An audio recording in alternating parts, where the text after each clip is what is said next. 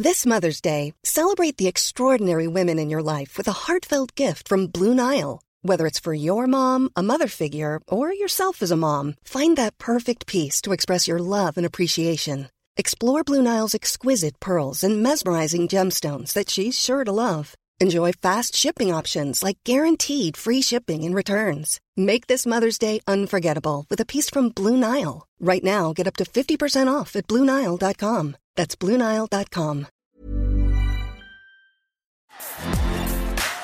Bonjour à toutes et à tous, c'est Bart et je suis ravi de vous accueillir pour ce nouvel épisode du podcast Extraterrien, le podcast qui interviewe des sportifs hors du commun. Le but de ce podcast est de vous partager leurs secrets, leur vie et d'en apprendre beaucoup plus sur eux afin d'en tirer un maximum de conseils.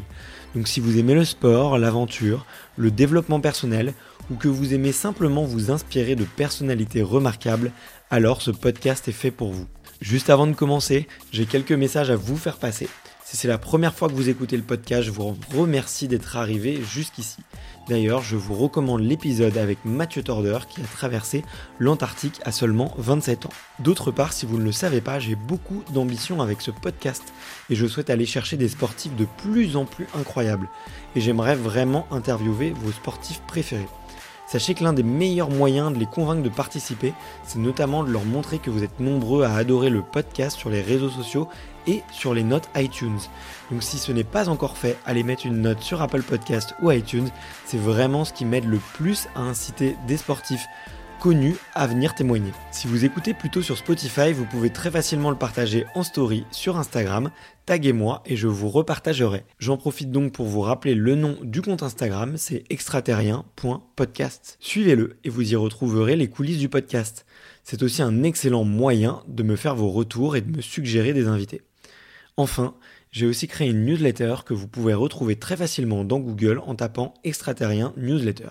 C'est le premier lien qui remonte.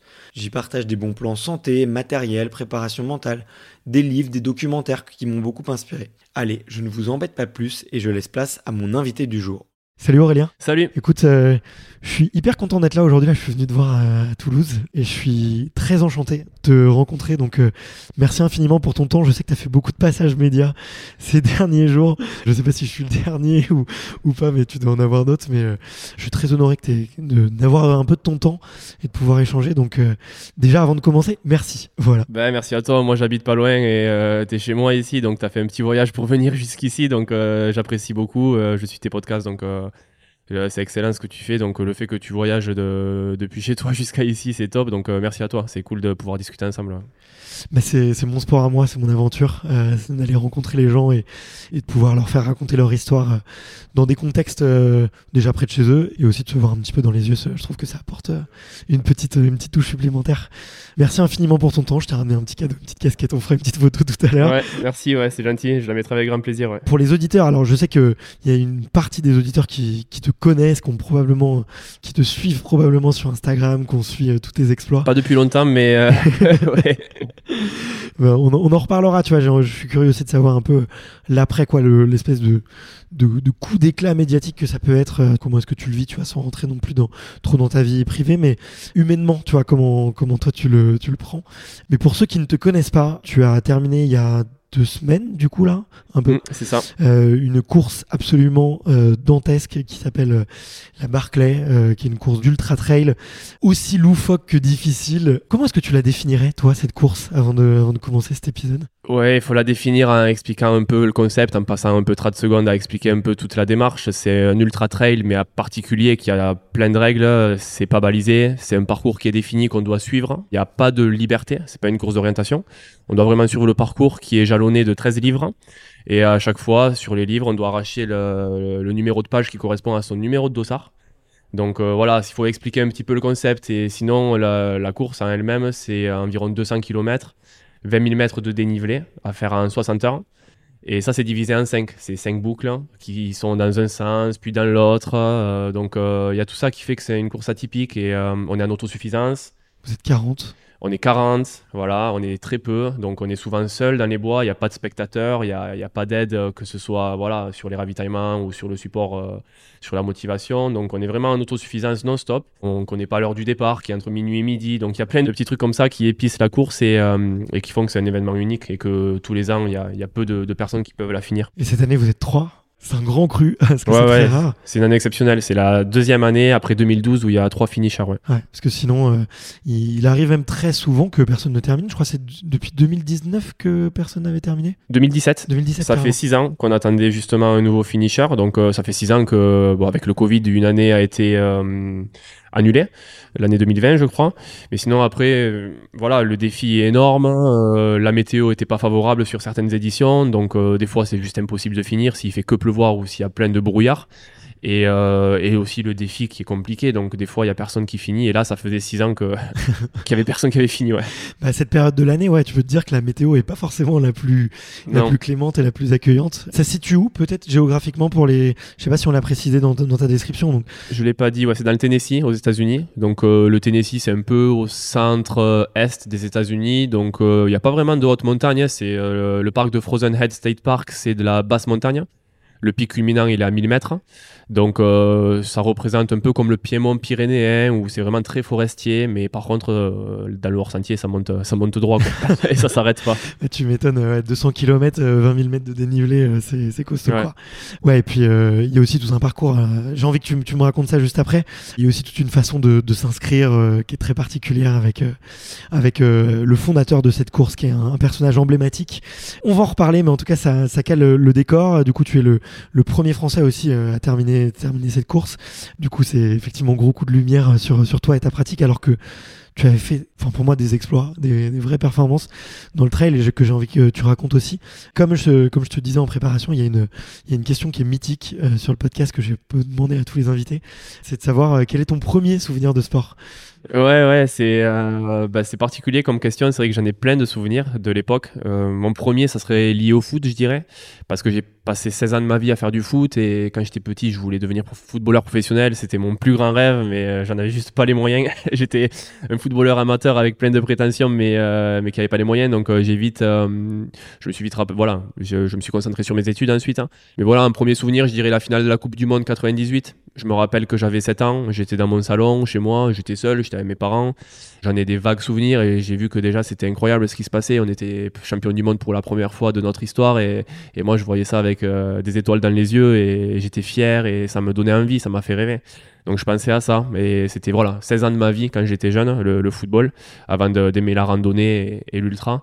Et, euh, et peut-être un second souvenir que, qui me vient en fait après avoir fait la Barclay, c'était les balades un peu avec mon père quand on allait ramasser les champignons euh, dans les Pyrénées c'est quelque chose que j'aimais pas trop à l'époque. Parce qu'on faisait du hors sentier on allait on sortait des sentiers battus en fait justement pour ramasser les champignons on est obligé quoi. Euh, et, du coup c'était compliqué. Et moi à cet âge là ben, je voulais faire du foot et je voulais faire d'autres choses en fait. Et je me rappelle maintenant avec un peu de nostalgie et je me dis euh, ben, c'est dingue parce que ça représentait énormément ça se rapprochait du terrain de la Barclay au final. C'était du hors sentier c'était en forêt et et j'aimais pas trop ça quoi. Mon père il, me, il me tirait par le col à chaque fois pour aller ramasser les champignons alors que maintenant je trouve ça génial.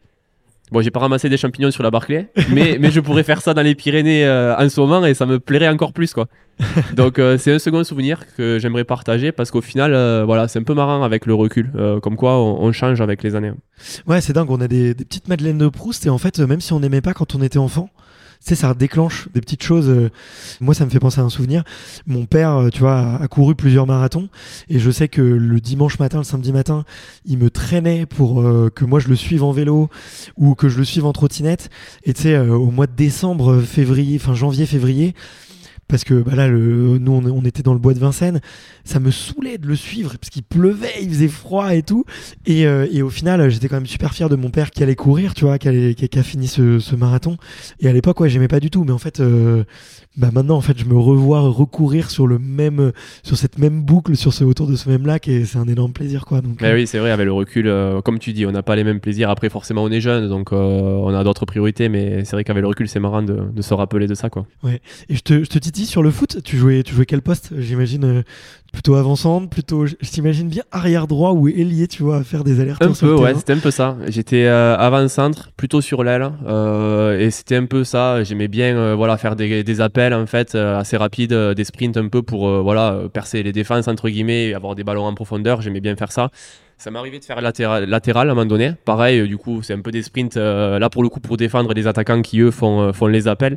Donc c'était un peu ça. Voilà, beaucoup de fractionnés je faisais à l'époque. Pareil, quand je pense à ça, je suis un peu nostalgique. Je me disais quand même j'étais rapide, mais depuis que je fais de l'ultra, j'ai perdu toute vitesse, je suis plus du tout explosif, je suis euh, ben, un lent entre guillemets qui n'est plus capable d'être du tout dynamique quoi. avant j'étais vraiment très dynamique sur les fractionnés, j'étais assez euh, assez rapide.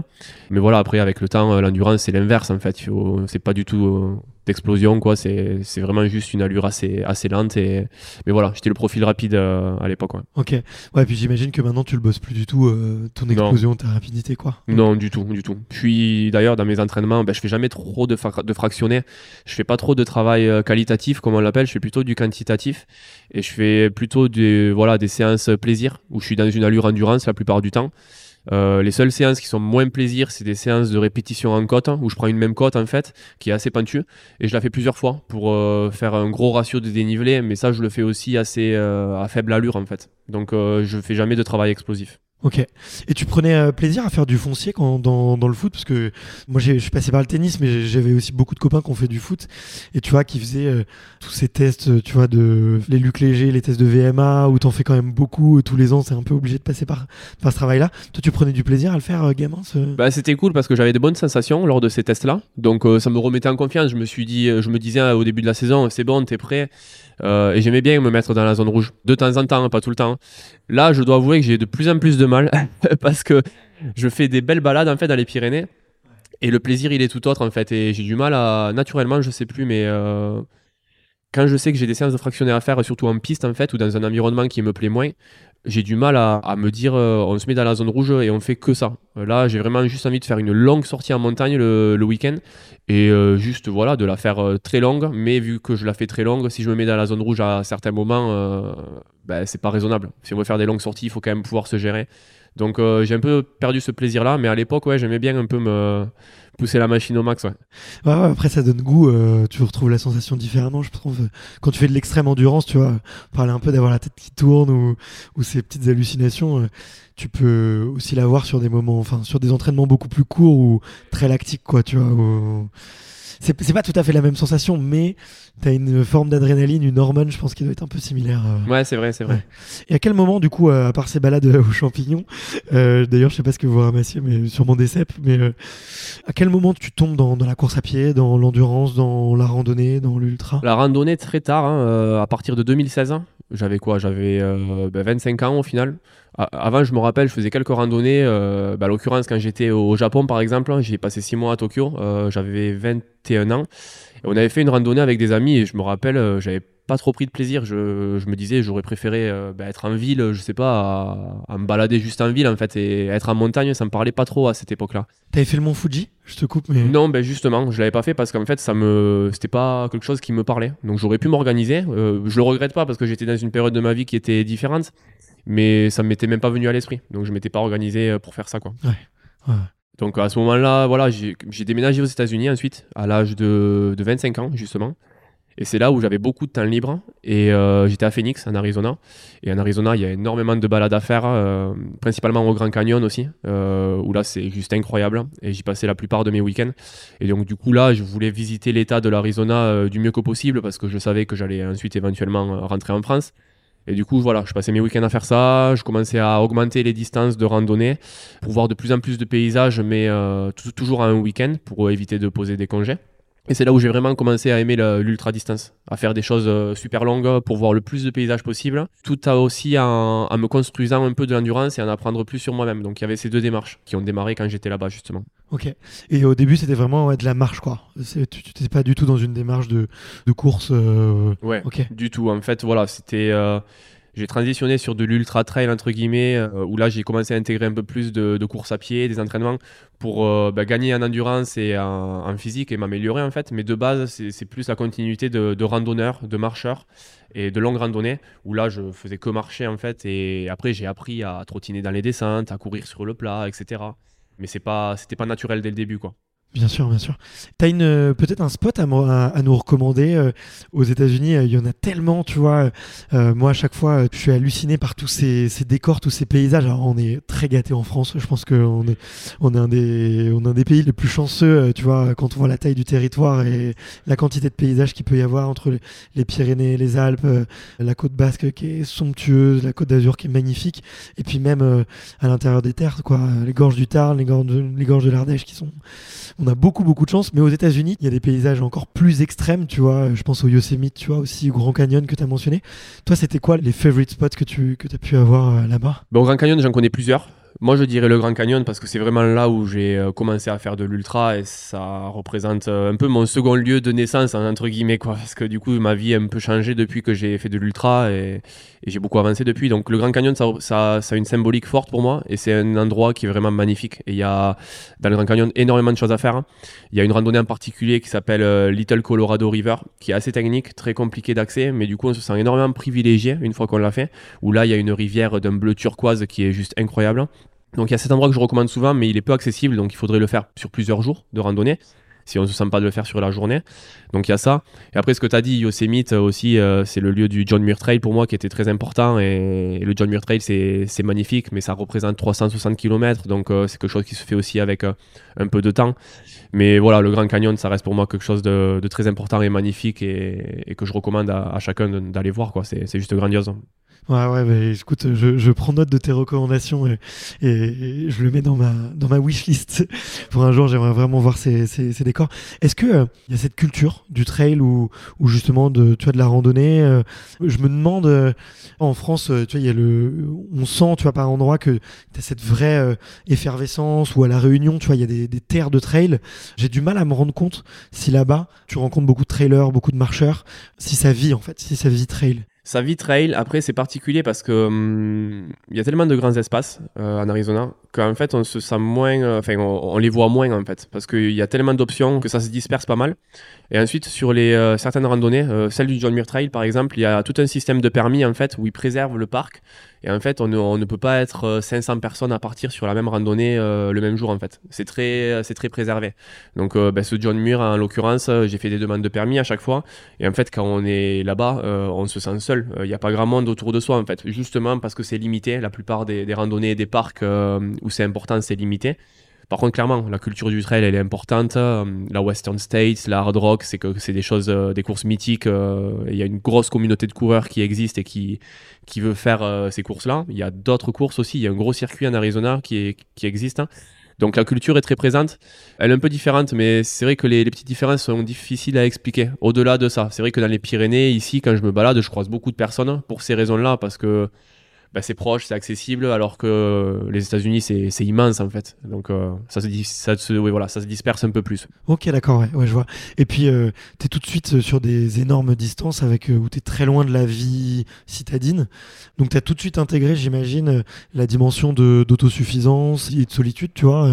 c'est dans, dans, dans, tes randos, ouais. Bah, tout à fait. Donc le Grand Canyon, déjà, il n'y a pas beaucoup de points d'eau accessibles. Il n'y a que le Colorado qui est en bas. Donc euh, entre temps, il euh, n'y bah, a rien quoi. Donc il faut vraiment avoir euh, toute son eau sur soi, son, ravitaillement, sa nourriture, etc. Donc rien que ça déjà, faut être autonome.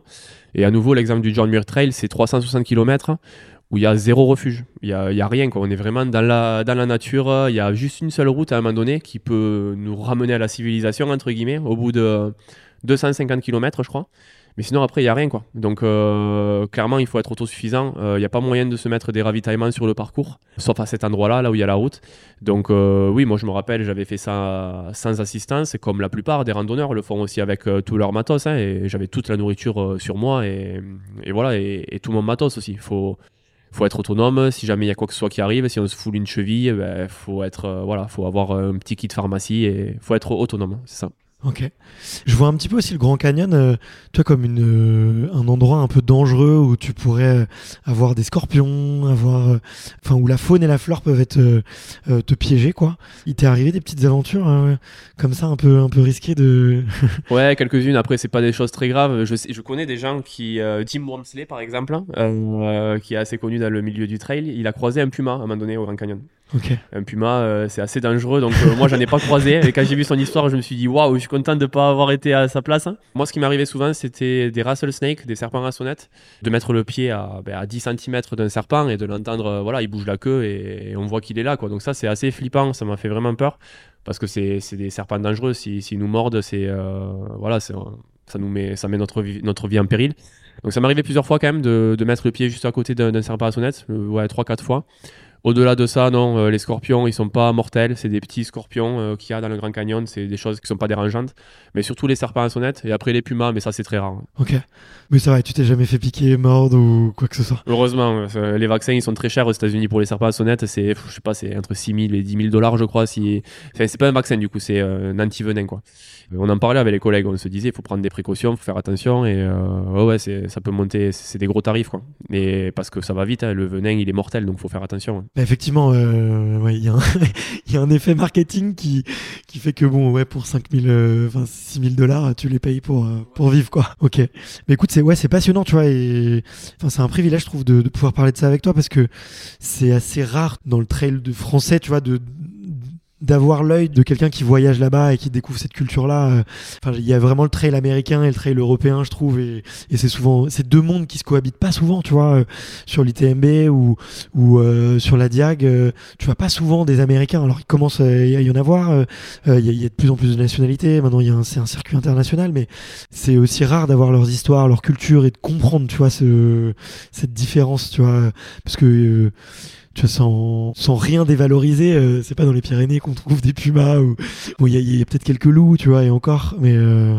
faut faire gaffe aux ours, mais il y en a pas beaucoup non plus. Non, le, danger principal dans les Pyrénées, c'est les patous, euh, malheureusement, c'est les, les, chiens de berger, de troupeaux. C'est là où moi, chaque fois, je, je, croisais des randonneurs, souvent ils se faisaient mordre par des patous parce qu'ils évitaient pas les troupeaux. Faut éviter les troupeaux, mais ça, c'est des menaces entre guillemets qui sont naturelles ici chez nous, qu'il faut faire attention. Mais c'est vrai qu'en termes de faune extérieur, euh, les loups et les ours, on risque pas grand chose. Ouais. et puis tu reviens aussi plus vite à la ville, au contact de l'humain, quoi. Donc c'est différent. À quel moment tu découvres la Barclay? C'est quoi ton premier contact avec la Barclay? Mon tout premier contact, il était en 2012, hein, lorsque j'avais vu le reportage de Patrick Montel sur euh, Stade 2, je crois que c'était.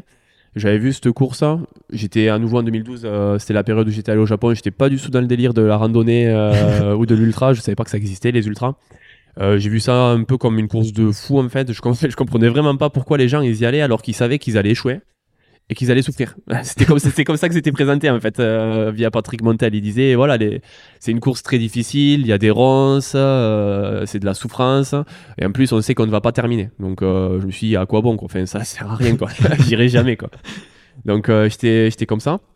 Et ensuite, en 2017, j'avais fait une rando euh, voilà, au Grand Canyon en particulier, où on m'avait dit que j'allais échouer, que je prenais des risques pour ma vie, etc. Et ça m'a beaucoup inquiété. Et euh, j'ai failli on ne pas la faire. avant de partir. On me le dit avant de partir, parce qu'en fait, j'avais proposé à d'autres de venir avec moi sur un groupe Facebook du, du Grand Canyon, en fait. Et là, on m'a dit que c'était inconscient euh, bah, déjà de, de le faire, moi, et en plus d'embarquer d'autres personnes avec moi, quoi. Donc on m'a fait comprendre que, que j'aurais juste dû euh, me taire et ne rien faire. Quoi. Mais pourquoi on te dit ça? C'est Pourtant tu l'as trouvé cette rando, donc elle devait être euh, plus ou moins balisée ou... Non, justement. Il y avait une trace? Non, il n'y avait rien, il n'y avait pas de trace. Non, c'est pas une rando balisée, c'était une rando un peu hors sentier euh, que les gens font sur trois jours à peu près environ. C'était 60 km et 3000 mètres de dénivelé mais hors sentier, où il n'y a pas d'eau sur le sentier. le seul point d'eau c'est le Colorado, c'est tout en bas. Euh, du coup, voilà, souvent ils mettent des points d'eau avant de faire la rando, ils font ça en plusieurs allers-retours avant d'y aller. Euh, et, moi, je pensais que je pouvais le faire sur la journée en fait. Je me suis dit, tu descends vite au Colorado, tu prends de l'eau et tu prends le temps de remonter avec 3 euh, litres d'eau et, et ça devrait aller. Et j'avais proposé ça et en fait, on m'a fait comprendre que c'était pas raisonnable quoi. Donc j'étais déçu parce que je pensais que c'était réalisable. Après, j'y connaissais rien. Euh, je faisais de la randonnée, j'avais jamais fait de hors sentier. Donc euh, j'étais en train justement aussi de récupérer les informations, voir euh, ce qui est faisable ou ce qui ne l'est pas. C'est à ce moment-là que tu commences à te, te lancer ouais, des défis et aller explorer hors sentier justement? Ben, Moi, cette rando en particulier, c'était un déclic parce qu'au final, j'ai failli ne pas la faire et, je l'ai faite. Hein. Et je l'avais faite en 13 heures, euh, justement, je l'avais faite sur la journée. Et du coup, quand je suis ressorti de là, bon, j'étais cramé, hein. j'avais les jambes, euh, j'étais, j'arrivais plus à marcher et tout ça. C'était ma première, mon plus, premier gros défi, entre guillemets. Et je suis ressorti de là, je me suis dit, c'est dommage, j'ai failli pas la faire, c'était magnifique, c'était une expérience de dingue, j'en ai, beaucoup, j'en ai appris beaucoup sur moi-même, etc. Et, et, ce facteur extérieur, en fait, a fait que j'ai failli euh, me limiter, quoi. Et je préparais rien en particulier, je m'entraînais pas, je faisais juste des randonnées les, week-ends. Pour le plaisir, quoi. Exactement, exactement.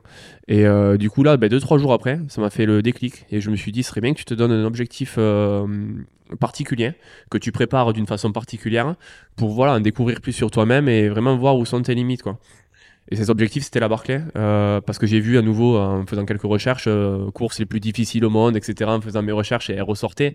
Et là, je me suis dit, ah ouais, c'est ce reportage de 2012 de, Patrick Montel. Et, euh, et là, ça m'a parlé différemment. Je me suis dit, j'aimerais savoir à quel point je peux, où est-ce que je peux aller sur la course, sans forcément vouloir la finir, mais j'ai envie d'échouer, j'ai envie d'aller le plus loin possible, de me de m'amener dans mes retranchements pour ben, me tirer vers le haut, quoi. Voir quels sont mes retranchements et comment je peux m'améliorer. Donc j'ai vu que, j'allais échouer et ça me convenait en fait. Mais je me suis dit, ça va me permettre d'apprendre et de, me tirer un peu vers les hauts. Quoi. Donc quand j'ai vu ça, je me suis dit, ah ouais, c'est exactement euh, cette course que je veux faire. Et, et, après, tout a démarré à partir de là. Quoi. Qu'est-ce qui a changé euh, dans la tête d'Aurélien euh, pour qu'il passe du mec qui aime pas trop la rando et qui comprend pas pourquoi des fous vont, vont sur une course pour échouer et se faire mal, à justement celui qui a envie de chercher ses limites? Qu'est-ce que tu viens chercher?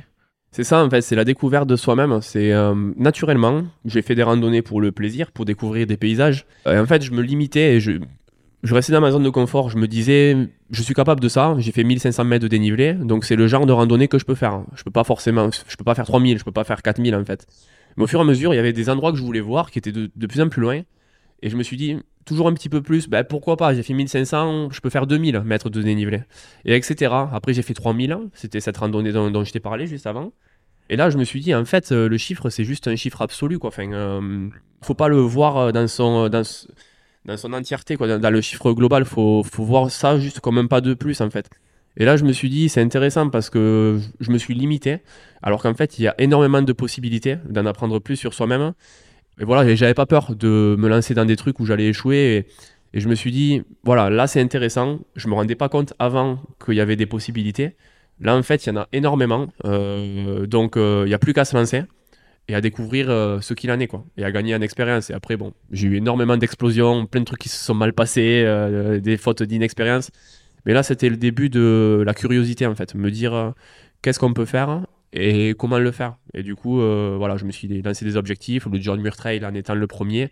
Et ensuite, par la suite, euh, voilà, j'ai eu plein d'expériences qui font que ça m'a un peu donné raison. J'ai appris plein de choses sur moi, mes, mes défauts, mes, mes faiblesses, hein, qui ont fait que j'ai réussi un peu à, voilà, à en apprendre beaucoup plus. Quoi. Mais c'est ce que je trouve magnifique, tu vois, dans ton histoire, c'est que tu es un peu euh, monsieur tout le monde au début, tu vois. non, non, je le suis, hein, j'aime, j'aime l'être. De l'enfant qui est footballeur, tu vois, comme, comme beaucoup d'enfants, tu vois, et tu es parti en quête de, de, toi, tu vois. Et je trouve ça beau, cette image de d'aller chercher et de pas trop se donner de limites parce qu'en fait, euh, ton potentiel, enfin, t'as cru en ton potentiel qui est infini, quoi, tu vois. C'est un peu ça que je me disais. Je me suis dit, euh, en fait, euh, ne mettons pas la barre ni à 2000, ni à 2500, ni à 3000, enfin peu importe, on la met pas la barre, en fait, on la met à. Ben si, on la met aux gens qui m'ont inspiré beaucoup, en fait. La première inspiration que j'ai eue, c'était Andrew Benz, qui avait le record du John Muir Trail. Et quand j'ai vu sa vidéo où il a fait le John Muir en trois jours, je me suis dit, c'est incroyable. Je pensais pas que c'était possible. J'ai vu sa vidéo plusieurs fois, je me suis dit, c'est incroyable. Mais il a, il a fait en fait, donc ça veut dire que c'est faisable. Donc euh, je me suis dit, bah, pourquoi pas moi en fait euh, Je vais analyser ce qu'il a fait, comment il s'entraînait, quel matériel il a utilisé. Si je change quelques trucs, si je pars plus léger que lui, si je dors moins que lui, euh, je peux aller à une allure plus faible que lui, tout en faisant la même chose. Donc c'était ça, c'était là où c'était intéressant de se dire, de pas se donner de limites, en s'inspirant des autres qui l'ont déjà fait, et en faisant des petits ajustements pour voir euh, comment on peut faire euh, son aventure aussi personnelle. Mais non, mais c'est passionnant et je trouve c'est hyper inspirant pour tous, tu vois, de se dire qu'on peut se lancer des défis et qu'on peut, qu'on peut aller, euh, aller chercher. La Barclay, ça t'est tout de suite venu comme une évidence que ça serait cette course que tu voulais faire, de ce que je comprends. Est-ce que tu as un plan à ce moment-là? Donc non, au tout début, forcément. Le plan, c'est j'aimerais bien faire la Barclay. Ça m'est paru comme une évidence parce qu'elle représentait tous les facteurs que je recherchais. Euh, l'autosuffisance, euh, la gestion du sommeil, et après comme les médias l'a présenté en fait, le défi que personne ne peut finir, euh, voir une poignée, et je me mettais pas dans cette poignée à ce moment-là, mais je, je savais que je voulais échouer entre guillemets, et je savais que je voulais me tester, me pousser dans les retranchements, et cette course, avec 1% de taux de finish, c'est la course qui représentait exactement ce que je recherchais. Il n'y en avait aucune autre qui existait, en tout cas qui me parlait autant. Donc ça, c'était évident. Et à partir de ce moment-là, la question c'est comment on y participe? Donc là, j'ai fait mes recherches, j'avais pas de plan. J'ai vu que Brett Mahoney, le recordman de la Barclay, qu'il a fini deux fois et qu'il a fini la seconde fois en 52 heures et quelqu'un? ce qui est exceptionnel, ouais, c'était assez rapide pour le défi. Il avait été pris à la Barclay, lui, en faisant son record sur le John Muir Trail. Donc je me suis dit, si lui, il a été pris à la Barclay grâce à ça, pourquoi pas moi, en fait? Et le John Muir, ça représentait un défi qui me correspondait et que j'aimais. C'était sur trois jours. Euh, c'était la Sierra Nevada, un endroit magnifique. Hein. Et j'ai, analysé euh, le record de Andrew, parce qu'Andrew avait amélioré le record de, Brett Mahoney. Et j'ai commencé voilà, à me projeter, à me dire est-ce que c'est faisable, est-ce que ça ne l'est pas? Et j'ai commencé à y croire en fait. Et je me suis dit pourquoi pas si justement je réduis mon matériel, si je dors moins, euh, que je fais ça presque en non-stop, en super light je pense que je peux être moins rapide que Andrew, mais améliorer euh, le temps quand même. Du coup, je me suis dit, si je fais ça, ça pourrait être mon ticket pour la Barclay. Donc voilà, mon plan, il a commencé à, partir de là. Euh, ça a duré à peu près deux ans où j'ai eu pas mal d'échecs et ensuite ça a continué euh, suite à ça. Quoi. Ok. Je voulais t'amener sur le sujet de, l'obsession aussi, parce que tu l'as pas encore mentionné, mais dans une super interview que tu as fait avec mon ami Guillaume sur Course Epic, tu, tu dis que t'es absolument obsédé par cette course. T'as expliqué qu'est-ce qui te fascine, mais comment ça s'est traduit cette obsession? En termes de temps, en termes de, de recherche euh, Est-ce que tu t'en parles tout le temps euh, Ouais, ouais. C'est, je suis curieux de savoir parce que tous les passionnés ont, tu vois, forcément des, des moments où tu vrilles, tu coupes un peu du monde. T'as que ça en tête, quoi, tu vois. Et je voulais savoir un peu. Ouais, toi, comment ça s'était traduit chez toi et à quel point tu euh, t'avais pu faire des trucs un peu, un peu foufou pour cette course-là? Ouais, bien sûr. Donc, ben, j'étais aux États-Unis à ce moment-là mon cercle proche d'amis, ma famille, etc., tous les gens les plus importants pour moi, ils étaient en France. Je passais la majorité de mon temps assez seul quand même, les week-ends et, les soirs. J'étais avec des collègues, euh, Philippe, s'il écoute le podcast, avec qui ça se passait très bien euh, au travail, et c'est un pote et on se contacte toujours. Euh, on partageait quelques randonnées avec lui, mais il avait sa famille aussi, donc euh, on pouvait pas tout partager en fait. Donc euh, j'avais aussi une grosse partie de mon temps en fait où j'étais seul et où j'ai galéré à rencontrer du monde parce que un peu un choc des cultures, je suis un peu introverti entre guillemets, je suis pas forcément à l'américaine quoi, où il faut être à l'aise hein, avec des gens qu'on connaît pas, etc. et faire des rencontres c'était pas facile pour moi. Donc je faisais pas trop de rencontres en fait, j'étais assez seul entre guillemets. Et du coup, ça je veux bien te croire les Américains, ils ont ce truc au café, ils se connaissent pas et tu les vois ils se posent à côté. C'est ça. Hey, what's up? Voilà, c'est ça. T'as l'impression qu'ils sont potes depuis 10 ans. Non, en fait, on vient de se rencontrer. Exactement, ils sont super à l'aise avec ça, il faut être à l'aise avec cette culture si on veut rencontrer des gens et moi je ne suis pas forcément en fait. Il faut que ça vienne avec le temps et j'avais un cercle en France qui était très important pour moi donc euh, donc là-bas c'était compliqué par rapport à ça. Donc j'avais beaucoup de temps pour moi, beaucoup de temps à faire des randonnées, beaucoup de temps à, me donner cet objectif et à l'analyser et à le préparer. Et en fait, quand on a que ça, à quoi se raccrocher entre guillemets avec quelque chose qui me plaît, qui me, qui me passionne énormément, c'est-à-dire en découvrir plus sur moi-même. Mais en fait, j'ai passé mon temps à faire ça ensuite. Euh, et c'est devenu mon fil rouge. C'est devenu ma passion. C'est devenu euh, voilà ce pourquoi le, le soir je m'entraînais, les week-ends, etc. Et, et je me renseignais, je voyais les vidéos de, Jamil Khoury euh, en Arizona qui faisait la, la Barclay. Je suivais voilà, euh, sa chaîne YouTube. Euh, je passais mon temps à ça en fait, je me renseignais. Et au fur et à mesure de y passer du temps, de se passionner à ça, naturellement, l'obsession rentre dans la tête en fait. On pense plus qu'à ça, entre guillemets. C'est devenu naturel par la suite, quand je suis rentré en France, que je continue ce projet avec un peu moins d'obsession que j'avais aux États-Unis. J'ai eu deux phases en fait. J'ai eu la phase américaine où j'étais là-bas jusqu'en 2019, où là j'étais obsédé par ça et je faisais que ça. Et la phase ensuite en euh, fin 2019, juste avant le Covid, où là, j'étais avec mes proches, hein. j'ai gardé la passion euh, du truc, en fait, les sorties en montagne et euh, un peu derrière le fait de vouloir participer à la Barclay, même si j'y croyais plus trop, pour les raisons peut-être qu'on va évoquer avec plusieurs tentatives d'application, mais un peu moins d'obsession quand j'étais en France quand même un peu voilà lié je pense au fait que j'étais un peu seul là-bas et que j'avais que ça dans la tête. Hein. alors qu'ici euh, ben, j'avais mon temps libre avec euh, plein de personnes en fait et j'avais d'autres choses à faire en fait. Ouais. T'as compensé ce, temps libre et cette euh, cette passion pour la course de cette manière là ouais. puis il y a du contenu en plus comme tu tu me disais juste avant de démarrer l'interview il y a une, une, grosse partie invisible de l'entraînement qui est de lire les, les rapports de course parce que beaucoup documentent. Tu vas le faire toi aussi j'imagine. Bon il y, a les podcasts mais je viens de le faire il y a quelques jours là. Je viens de, de poster mon rapport de course. J'ai mis un peu de temps à, le décrire, à l'écrire. Je trouve ça important, un peu de, rendre l'appareil, hein, entre guillemets, de, d'expliquer le cursus, voilà, le déroulé de la course, les détails, comment ça s'est passé dans ma tête, etc. Pour les autres, hein, pour qu'ils voilà, qui ressentent du mieux que possible la course, pour le partage, pour les autres coureurs aussi, qui peuvent l'utiliser pour s'en inspirer et, leurs autres courses. Euh, et, pour moi-même aussi. Je sais que des fois, euh, ça m'est arrivé de revoir mon rapport de course du John Muir Trail et ça me replonge dans la course, ça me refait vivre, ça me voilà, ça me fait vivre la course à nouveau en fait euh, a posteriori. Et je me rappelle des sensations que j'ai eues en fait et de ce que j'ai vécu. Donc euh, je trouve ça incroyable de mettre ça sur papier et, euh, et, de pouvoir ensuite le relire par la suite et de revivre un peu entre guillemets les, mêmes émotions donc ça je l'ai fait il y a quelques jours ouais. OK. Mais c'est accessible via via le web? Je l'ai fait sur Facebook.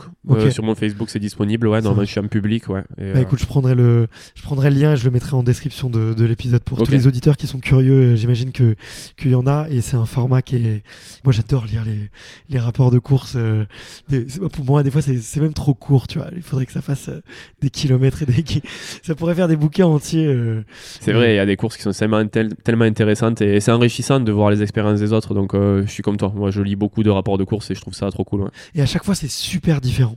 Tu vois, il n'y a, y a, pas deux courses qui se ressemblent.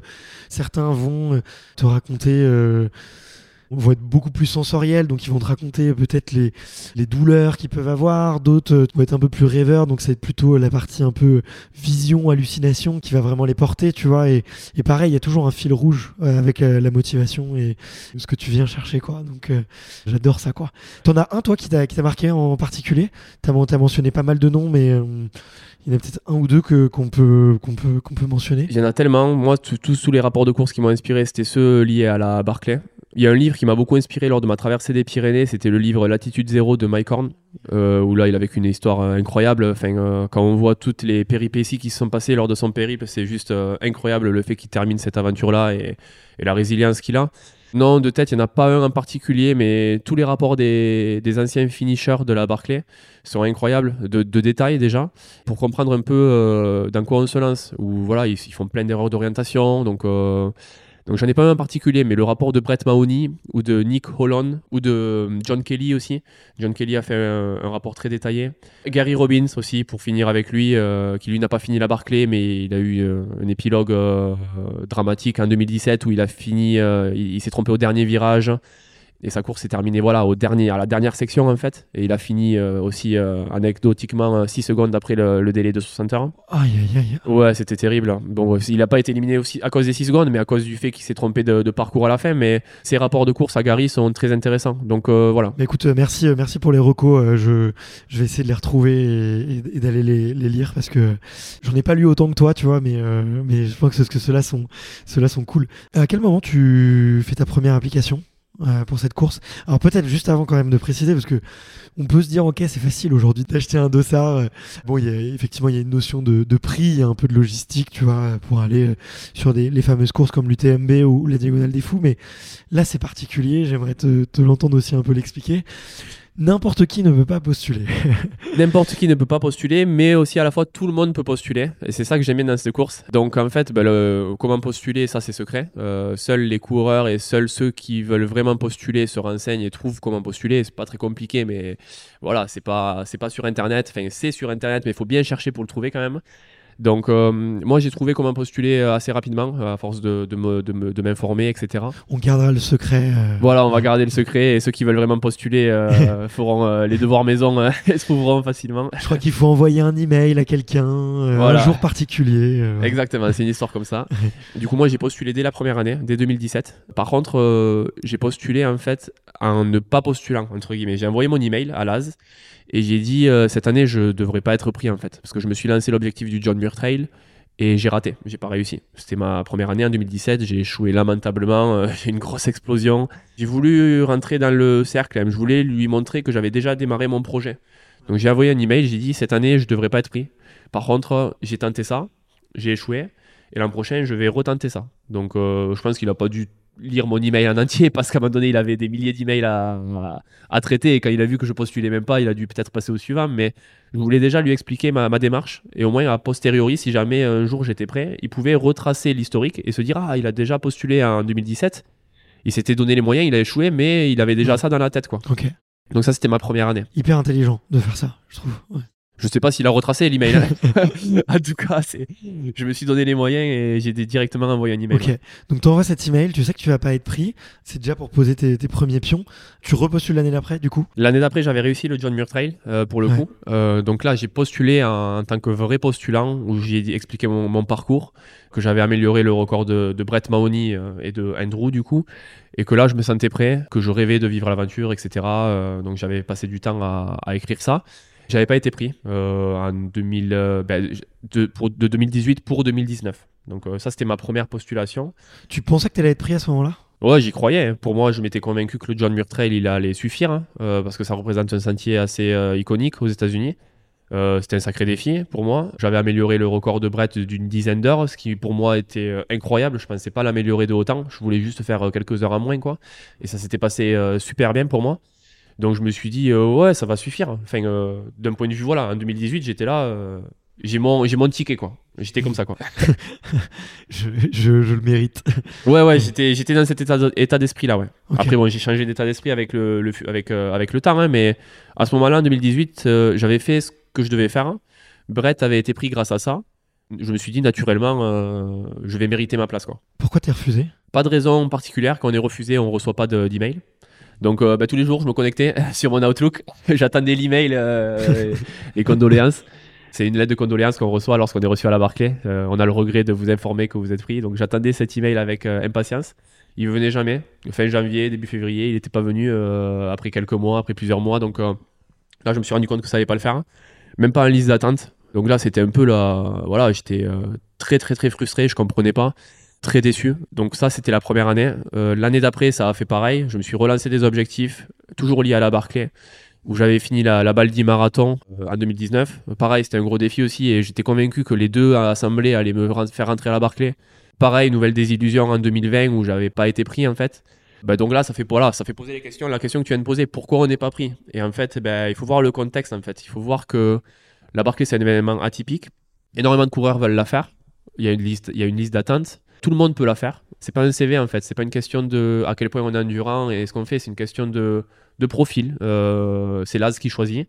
faut accepter qu'il y en ait d'autres qui prennent notre place. Donc voilà, pour répondre à ta question, c'est, je sais pas, c'est Laz qui fait un peu sa sauce, il prend des profils qui l'intéressent plus que d'autres. Je pense qu'il attend aussi le bon moment. Peut-être qu'il a senti que j'étais un peu trop impatient, peut-être à l'époque, ou que c'était euh, gagné d'avance pour moi, dans la façon dont je l'ai écrit, peut-être. Donc il s'est dit non, non, euh, c'est pas parce que tu as fait le John Muir Trail que tu vas être pris, peut-être, il s'est dit. Donc euh, voilà, c'est, un mélange de ça. Euh, place aux autres, place à tout le monde, place à la patience aussi. Donc voilà, je pense que c'est un peu ça. ouais. Petite leçon d'humilité, quoi. Exactement, exactement. Et c'est ça qui me plaît aussi dans le parcours de la Barclay, c'est c'est exactement ça en fait. Ben voilà, il faut juste prendre du recul sur tout ça quoi, et pas prétendre de quoi que ce soit et laisser les choses venir naturellement si elles doivent venir, et sinon juste euh, se concentrer sur le reste quoi. Ouais, ouais. Mais écoute, c'est passionnant. T'as pu, t'as pu lui en parler de tout ça? Après la course, avant la course, euh, à Laz? Non, parce que j'ai compris en fait la démarche et euh, j'avais plus de questions à me, à me poser par rapport à ça. En fait, quand j'ai écrit euh, mon email l'an dernier, je l'ai écrit dans une démarche où je savais que j'allais pas être pris. Euh, j'y croyais plus en fait. Ça fait 2-3 ans que j'y crois plus. Où je me suis dit, il a ses profils, il a ses, personnes qu'il veut voir sur la course et moi j'en fais pas forcément partie. En tout cas, il m'a montré que j'en faisais pas partie en me mettant euh, sur, euh, ben, sur aucune liste, ni sur la liste principale, ni sur la liste d'attente. Donc je me suis concentré sur d'autres choses, sur la Chartreuse Terminorum en l'occurrence qui est devenu mon objectif principal. C'est devenu la course que je voulais faire et là où je voulais en découvrir plus sur moi-même. Du coup, l'an dernier, j'ai écrit mon, ma lettre en lui disant Ma passion de l'ultra est née grâce à la Barclay. Euh, ça restera toujours ancré en moi, ça restera mon fil rouge. Je fais d'autres choses maintenant, je suis passionné de plein de trucs, mais un jour, je rêverais de participer à la Barclay pour euh, conclure la boucle en fait. Et j'ai compris, je m'attendais pas à être pris, vraiment, je pensais pas être pris. Et là, quand j'ai été, quand j'ai été pris, j'ai vu qu'en fait, il savait, enfin, il a, il a vu sans doute les expériences que j'ai eues jusqu'à présent. Il attendait juste le moment où je décroche, le moment où je me dise que justement d'autres méritent aussi leur place, le moment où voilà, où je sois moins peut-être obsédé par cette course, où je prenne plus de recul. Et là, il m'a pris, même pas sur les attentes, il m'a pris directement en liste principale. Et donc là, j'ai compris qu'en fait, c'était le bon moment pour moi, euh, venant, de lui, en fait. Il s'est dit, voilà, il a pris du recul, il est peut-être moins pressé, il a compris qu'il y a d'autres personnes, peut-être. Donc là, il a décidé de me donner ma chance pour ces raisons-là. Donc moi, à partir de là, j'ai eu ma chance cette année. Tout le reste du parcours faisait partie de, de mon histoire et je me suis plus posé de questions par rapport à ça, quoi. Ok. Ce qui est, ce qui est fou, tu vois, un peu dans, dans ce que tu me racontes, ça me fait faire une passerelle avec euh, euh, un épisode que j'ai fait avec Pierre David, qui est préparateur mental, et qui euh, dit souvent, en fait, il y, a un, il y a un déclic avec les athlètes qui s'opère le jour où ils perdent un peu l'obsession du titre, tu vois, et qui se disent, en fait, ok, en fait, je suis champion olympique ou je suis champion de telle course, que je l'ai ou que je l'ai pas, peu importe ce qui compte en fait c'est le process et qui je suis au quotidien tu vois et j'ai pas besoin d'avoir euh, d'avoir accompli ce truc pour incarner tu vois ce que j'aime et, et faire et je pense que enfin, dans l'histoire que tu me racontes ça me fait penser à ça c'est ouais c'est génial c'est ça que le jour où en fait tu t'es dit bon bah en fait, la, la Barclay, c'est ma vie, mais que j'y aille ou que j'y aille pas, c'est pas grave, je continue, je continue, et puis le fil rouge, il est là. Ça t'a fait éclore, quoi, entre guillemets. Euh, je pense, dans, les mots, quoi. Bah, tout à fait, c'est ça. Moi, je pense que c'est la raison. En fait, je me suis vraiment euh, focalisé sur d'autres choses. Je suis devenu passionné de ce sport, dans tous les cas. Donc, c'est pas quelque chose qui, qui est contre nature. C'est pas une mission, euh, comme on pourrait l'entendre, ou se dire je veux finir ça parce que ça paraît trop cool. Et puis après, c'est terminé. Ouais. Voilà, c'est ça. Euh, finir la Barclay, personne ne le fait. Moi, je veux le faire. C'est trop cool. c'est génial. Non, en fait, c'est venu naturellement. J'ai eu la passion de, du pentu, du dénivelé, de la montagne, du repoussement de soi, du manque de sommeil, de comment gérer les lucidités, son manque de lucidité, etc. Donc, euh, ben, il y a d'autres projets, en fait. Il y a, la Barclay qui m'a fait naître en tant qu'ultra trailer, entre guillemets. Mais il y a d'autres projets aussi. Il y a la Termino Room qui, elle, est moins médiatisée et du coup moins, euh, moins intéressante au vu de certains coureurs, mais qui pour moi représente euh, un défi tout aussi euh, excitant, quoi. Donc, euh, je ne cherche pas la médiatisation, je ne cherche pas les lauriers, entre guillemets. La Termino Room, elle n'était pas médiatisée et c'est pour ça que peut-être elle a moins d'intérêt. Mais moi, c'est le défi sportif qui m'habite, en fait, c'est le, repoussement de soi. Et du coup, quand j'ai vu ce défi-là, euh, je me suis dit, bah, c'est chouette, en fait. Enfin, je vais me focaliser sur ça. Je sais que je suis pris cette année-là, c'était l'an dernier. Ça me convient très bien, pas plus. La Barclay, elle a tout un historique qui est incroyable, une, une, médiatisation qui vient derrière aussi, qui apporte quelque chose en plus que d'autres personnes vont chercher aussi. Euh, une visibilité, etc. Mais moi, c'était pas mon fil rouge, c'était vraiment le repoussement de soi. Donc quand j'ai réussi à décrocher un peu sur ça et à me focaliser sur d'autres choses, c'est exactement ce que, ce que tu m'as dit en fait. C'est, euh, ça m'a permis voilà, de, de, prendre un peu du recul sur ça. Ok. Comment est-ce que tu vois qu'il y en a certains... Euh, qui viennent justement chercher cette médiatisation ou qui viennent chercher ce, ce défi euh, mythique, tu vois J'en vois un peu sur les réseaux. Euh, J'interagis pas avec eux. Euh, ça reste des peu de personnes, je pense.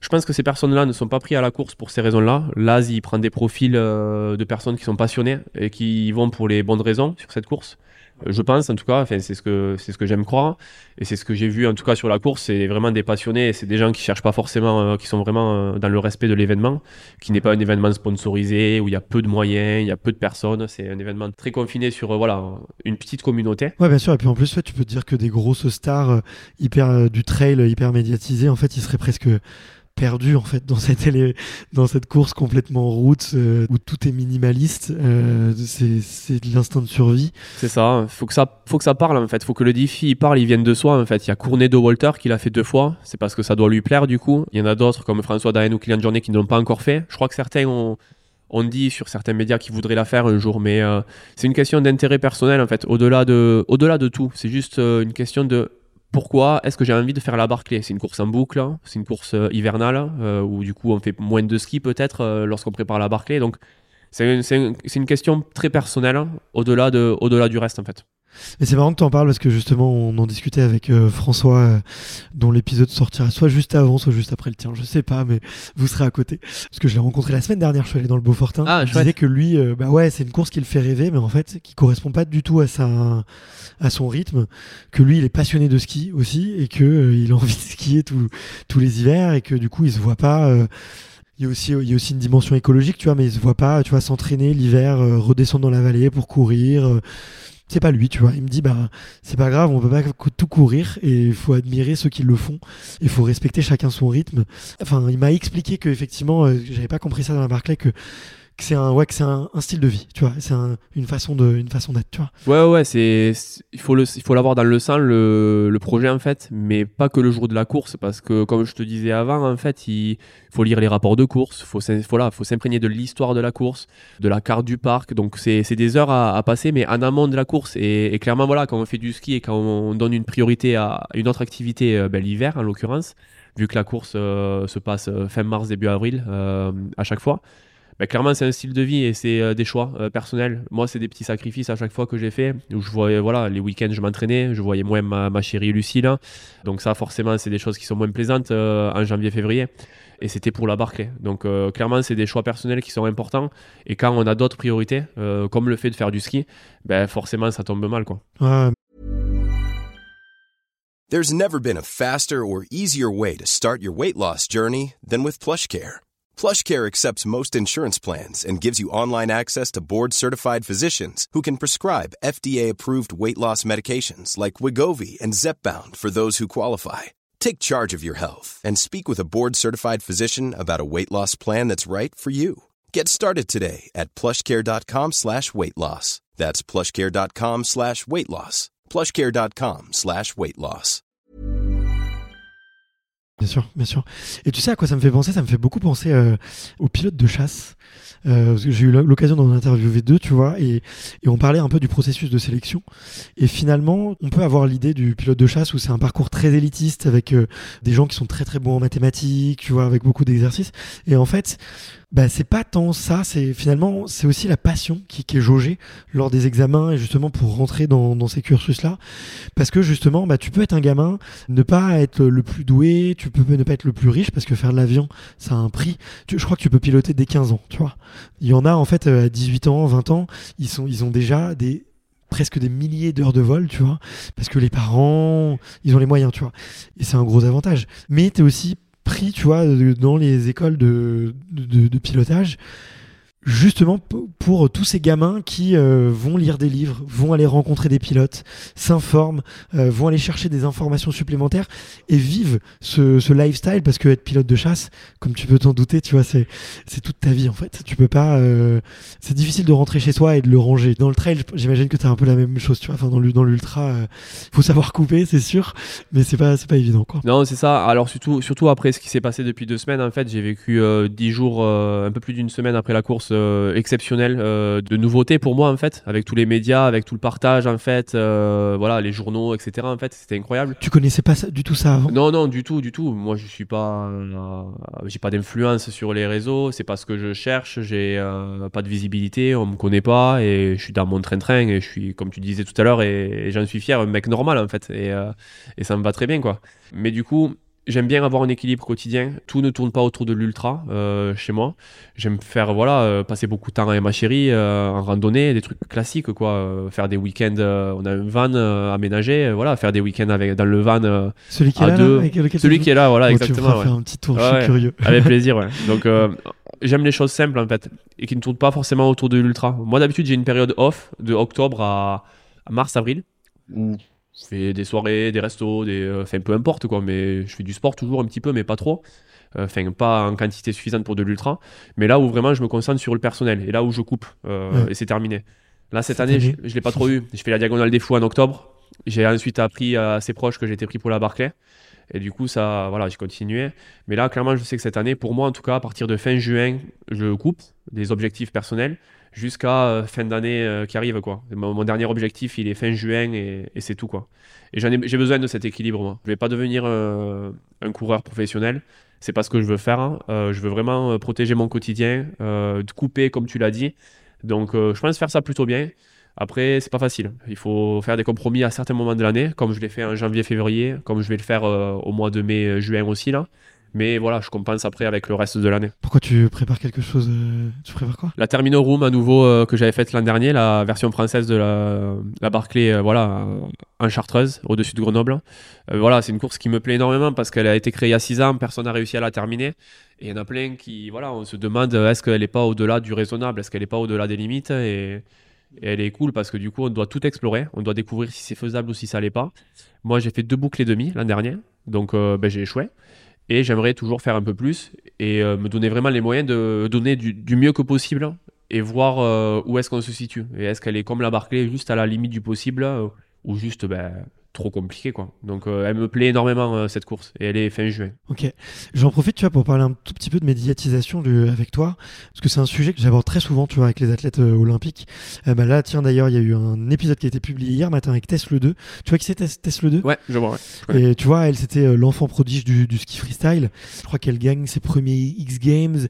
Désolé Tess si je me trompe dans l'âge mais c'est à 16 ou 17 ans tu vois où, et c'est encore une enfant et tu vois et c'est euh, bah, les sponsors les tours du monde la visibilité des, X Games. Donc tu vois tout de suite euh, euh, une surexposition d'abord aux États-Unis puis tu vois en, France qui c'est arrivé plus discrètement en France mais tu vois, on en a beaucoup parlé parce que elle, pour l'enfant, l'adolescente que c'était, ça a fait trop d'un coup, tu vois.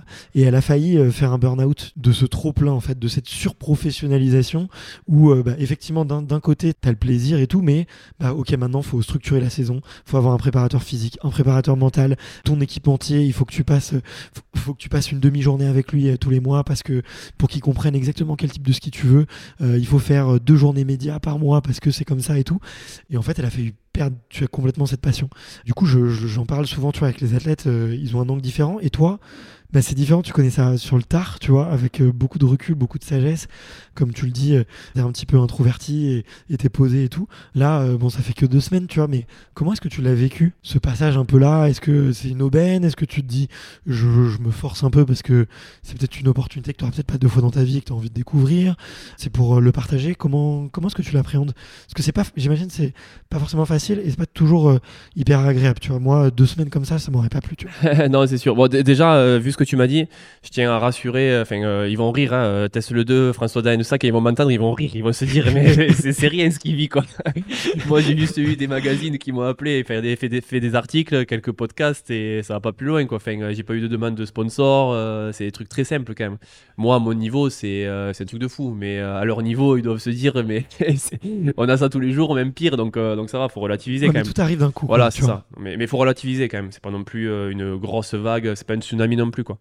Euh, par contre, oui, c'est parti. Les, les, sponsors, euh, petite parenthèse, mais ils sont un peu, euh, ils sont, ils sont pas le nez creux parce que pour le coup, euh, pour le coup, ça leur aurait fait une bonne, belle visibilité, tu vois. ouais, après on est dans un monde un peu économique aussi où je le comprends. Il faut, c'est pas gratuit entre guillemets. Il faut donner de la visibilité, il faut trouver de l'intérêt. Moi, je suis pas quelqu'un forcément qui ait beaucoup de visibilité jusqu'à présent, donc faut voir en fait. Donc bon, peut-être que pour cette démarche-là, il... voilà. Enfin ça, je sais pas, mais mais oui, voilà. Enfin tout ça pour dire quand même, faut relativiser. Euh, c'est pas non plus le tsunami. Et par contre, ben, comment je vis? En fait, ça pourrait paraître un peu contradictoire, mais moi, je suis un peu, ben, pas oui, introverti, ben, discret entre guillemets sur ces sujets-là.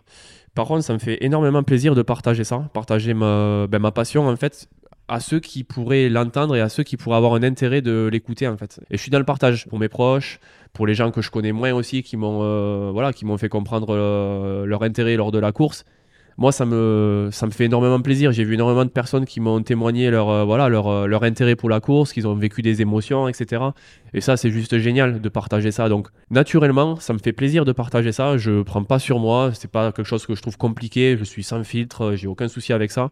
C'est pas quelque chose que je recherche juste activement en fait. C'est pas je cherche pas la visibilité.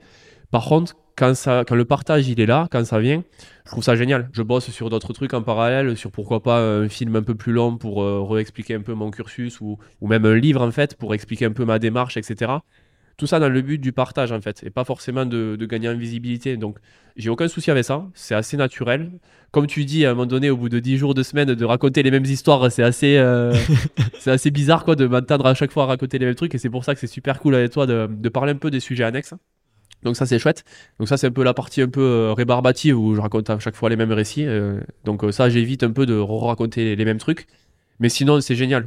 J'adore partager. voilà, je me plains pas de ces derniers jours. Et comme je disais à nouveau, il y en a certains qui vont rire. J'ai pas un quotidien d'athlète de haut niveau, donc ça va. Ouais, ouais, non, mais c'est, c'est vrai que, tu vois, moi, alors moi, en plus, je suis dans le milieu, euh, euh, à la fois podcast, à la fois ultra, j'ai beaucoup suivi et je me dis, waouh, il est partout. ouais, ouais, ouais, bah, Tu peux dire, ça peut être, euh, ça peut être fatigant, crevant ou. J'ai condensé ça sur 10 jours et après, j'ai coupé. Après, j'ai commencé un peu à, à, me recentrer sur mon métier, sur ma profession, sur mon temps libre. Donc là, ça fait depuis une semaine que c'est déjà très calme. Ouais, bien sûr. Ça me fait penser aussi, tu vois, un peu à, ce, ce retour de, du vent des globes que fait certains, font, certains marins font, où tu vois, ils ont passé euh, trois mois sur un bateau tout seul, euh, manque de sommeil, avec des hallucinations, avec euh, tous les problèmes qu'ils peuvent avoir, tu vois, et un peu le spleen du marin, tu vois, parce que tu es seul au milieu de l'océan. Il y en a qui parlent tout seul aux mouettes, enfin, tu vois, il faut quand même se, le dire. maintenant, c'est moins vrai parce que tu sais, ils ont WhatsApp, ils se font des notes vocales, ils, ils communiquent beaucoup plus avec la Terre, ils arrivent à téléphoner. Mais euh, à l'époque, c'était euh, c'était un peu comme ça. Et puis, euh, tu sais, ils mettent le pied sur terre et là, boum, il y a 150 journalistes qui arrivent et pendant 48 heures, c'est c'est hyper intense, quoi. Là, là, pour le coup, je pense que c'est les champions des médias et ouais, ouais, la, transition, c'est encore plus plus violent. C'est vrai, le choc, ça doit être impressionnant. Mais comment est-ce qu'on récupère d'une course comme ça qui donc toi tu l'as fait en 58 heures c'est ça? Ouais c'est ça. 58 heures 23 minutes ouais. 58 23 et tu sais combien de secondes? Non je sais pas. Les minutes sont importantes elles comptent les minutes pour pas arriver à 59 heures 59 minutes enfin 60 heures surtout mais les secondes je sais pas donc 58 heures 23 tu saurais mesurer le temps durant lequel tu ne marches pas ou tu n'es pas debout? Donc je me suis jamais assis euh, en course sauf au camp. Ouais, sauf au camp, ok. Donc le camp, c'est facile, c'est assez, chronométré. Donc c'était pile poil 10 minutes à chaque fois. 10 minutes la première, 20 la seconde, 30 euh, minutes la troisième, ça fait 50. Et 10 minutes la, la quatrième, parce qu'il y a 4 pauses euh, pour les 5 books, ce qui fait une heure. Donc j'avais une heure de pause. Euh, je prenais pas d'autres pauses à part le temps d'arracher la page du livre, mais j'étais debout à chaque fois. Donc euh, dans ces une heure de pause à chaque fois, je pense qu'à la moitié du temps, j'étais assis, le temps d'être debout, de faire les transitions, etc. Donc j'ai dû me poser, ouais, c'est ça, entre 30 et 40 minutes. Je sais exactement que j'ai fait une sieste de 18 minutes, en l'occurrence, qui était euh, entre la, la, boucle 3 et la boucle 4. Elle était nécessaire cette sieste? Elle était cruciale, elle était nécessaire et cruciale et même ça a pas, ça a suffi, si ça m'a, ça m'a suffi, mais j'ai quand même eu des soucis euh, dans la deuxième nuit euh, parce qu'à un moment donné, euh, après deux nuits de sans sommeil, forcément on, rencontre des difficultés. Mais si j'avais pas fait cette sieste, j'aurais eu beaucoup plus de, problèmes. Donc elle était cruciale et, et, c'est pour le coup c'était la seule de la course. Donc, donc voilà, je sais que j'étais 18 minutes allongé sur toute la course. Et après, voilà, les de transition que je t'ai cité, ouais. Bon, grosso modo, t'as passé 57 euh, heures à marcher, quoi. Comment est-ce qu'on récupère, tu vois, d'une course aussi, aussi longue, aussi intense? Surtout, euh, c'est pas du plat, hein, tu fais pas euh, le chemin de Compostelle. Quoique, en plus, il y, a, y a des passages où ça grimpe un peu. Mais là, c'est que du dénivelé, très, très, très pentu. Comment est-ce qu'on récupère Comment est-ce que t'as récupéré, toi? Eh, parce qu'il n'y a, pas de rapport là-dessus. Non, c'est vrai, c'est vrai. Après, moi, j'ai eu chaque fois des récupérations un peu différentes en fonction, en fonction de mes différents projets. Euh, là, j'ai une récupération plutôt bonne, je dirais, parce qu'en fait, c'était souvent en relatif, en, comparé, en comparaison de, de ma préparation pour ces projets-là. Euh, il y a eu des projets, le John Muir à nouveau, les, deux premiers John Muir où j'étais pas prêt euh, comparé au défi, où là j'ai eu des explosions majestueuses, où là j'ai eu mis du temps énorme à, à récupérer. C'est à cause de quoi tes explosions tu dire? La première, c'est parce que j'étais pas prêt physiquement et parce que j'étais pas prêt sur l'alimentation. Je ne savais pas comment me nourrir, donc je m'alimentais moins. Donc du coup, je, mes muscles étaient, euh, étaient en train de dépérir entre guillemets. Euh, je les cannibalisais quoi. Je voilà, je pétais, je cassais de la fibre et je la réparais pas. Et, euh, et j'étais pas prêt. Donc c'était une combinaison de tout ça qui ont fait que j'ai mis plusieurs semaines à, récupérer. Ah, t'as dû avoir des crises de fatigue énormes, ouais. J'avais même le sommeil. Je faisais des siestes entre midi et deux pendant deux semaines. Et le soir, je, je m'écroulais dans le lit à chaque fois. Après, c'est surtout mentalement aussi où j'ai eu pas mal de soucis. C'est une anecdote euh, marrante aussi, ouais, quand j'avais fait la traversée des Pyrénées, en fait, euh, j'avais une routine où entre minuit et 3 heures, je dormais euh, pendant 12 jours. Et du coup, après, pendant presque deux semaines, c'est resté aussi. En fait, je mettais longtemps à récupérer. Ou en fait, tous les, toutes les nuits, je me réveillais à 3 heures du matin, en panique, comme si j'étais sur le sentier, en fait, où j'avais créé une sorte de, mécanique, de routine, en fait, qui a mis du temps à partir. Donc ça, c'est la, récupération mentale, en fait, le fait de, de, savoir que le défi c'est terminé, que c'est derrière soi, et que euh, on a fait le vide, en fait, et qu'on passe à autre chose. Donc ça, ça prend un peu de temps aussi. L'adrénaline qui, qui met du temps à redescendre, le, corps qui se règle. Ouais. Tout à fait, tout à fait. Là, en l'occurrence, pour la course, là, j'ai récupéré assez facilement physiquement parce que j'ai l'impression d'avoir été euh, énormément prêt, d'avoir fait beaucoup dénivelé, une grosse préparation physique qui ont fait que, ben, que la course s'est bien déroulée, que j'ai jamais eu de moments trop faibles hein, dans la course, hein, qui ont fait qu'au bout de 3-4 jours, je me sentais bien déjà. Donc bon après j'ai fait une course la semaine dernière où je me suis fait une contracture au mollet au bout de 20 minutes. Donc je pense que c'était un signe quand même que j'ai pas récupéré à 100%. Mais au final ça s'est plutôt bien passé euh, par rapport à d'autres expériences. Donc ça dépend de mon niveau de préparation.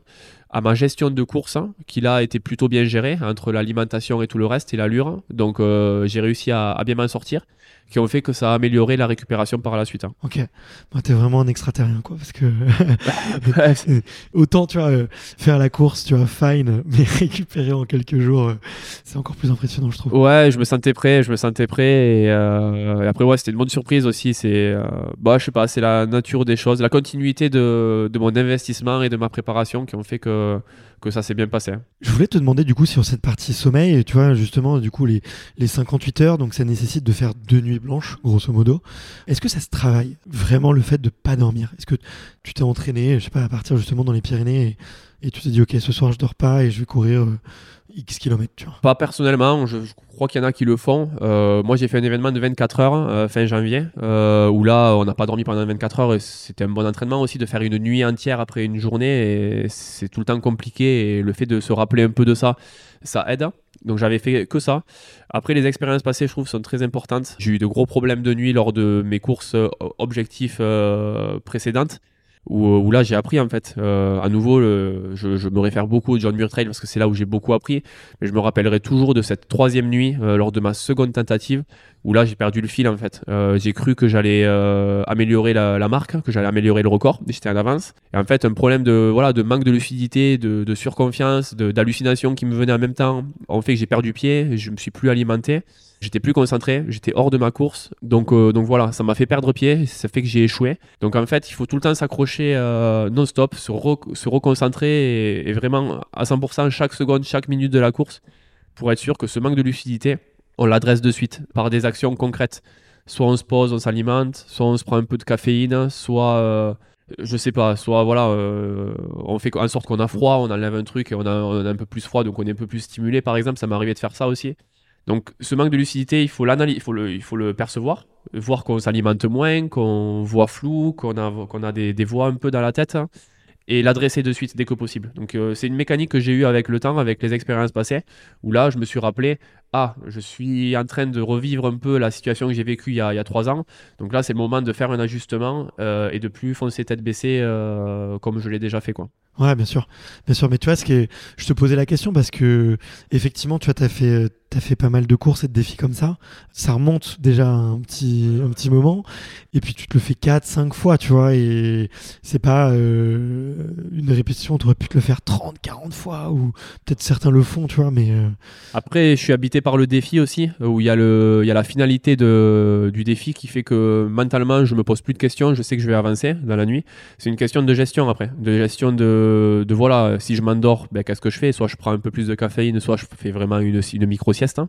Ouais. J'aime bien les micro-siestes aussi de 10-15 minutes, elles sont très réparatrices, elles sont très courtes. On pourrait croire que ça remplace jamais une nuit de 8 ou 9 heures, ce qui est le cas, mais ça fait quand même euh, une sorte une de, de reset un peu. Donc euh, ça c'est top. Donc des fois je- j'en mets de temps en temps.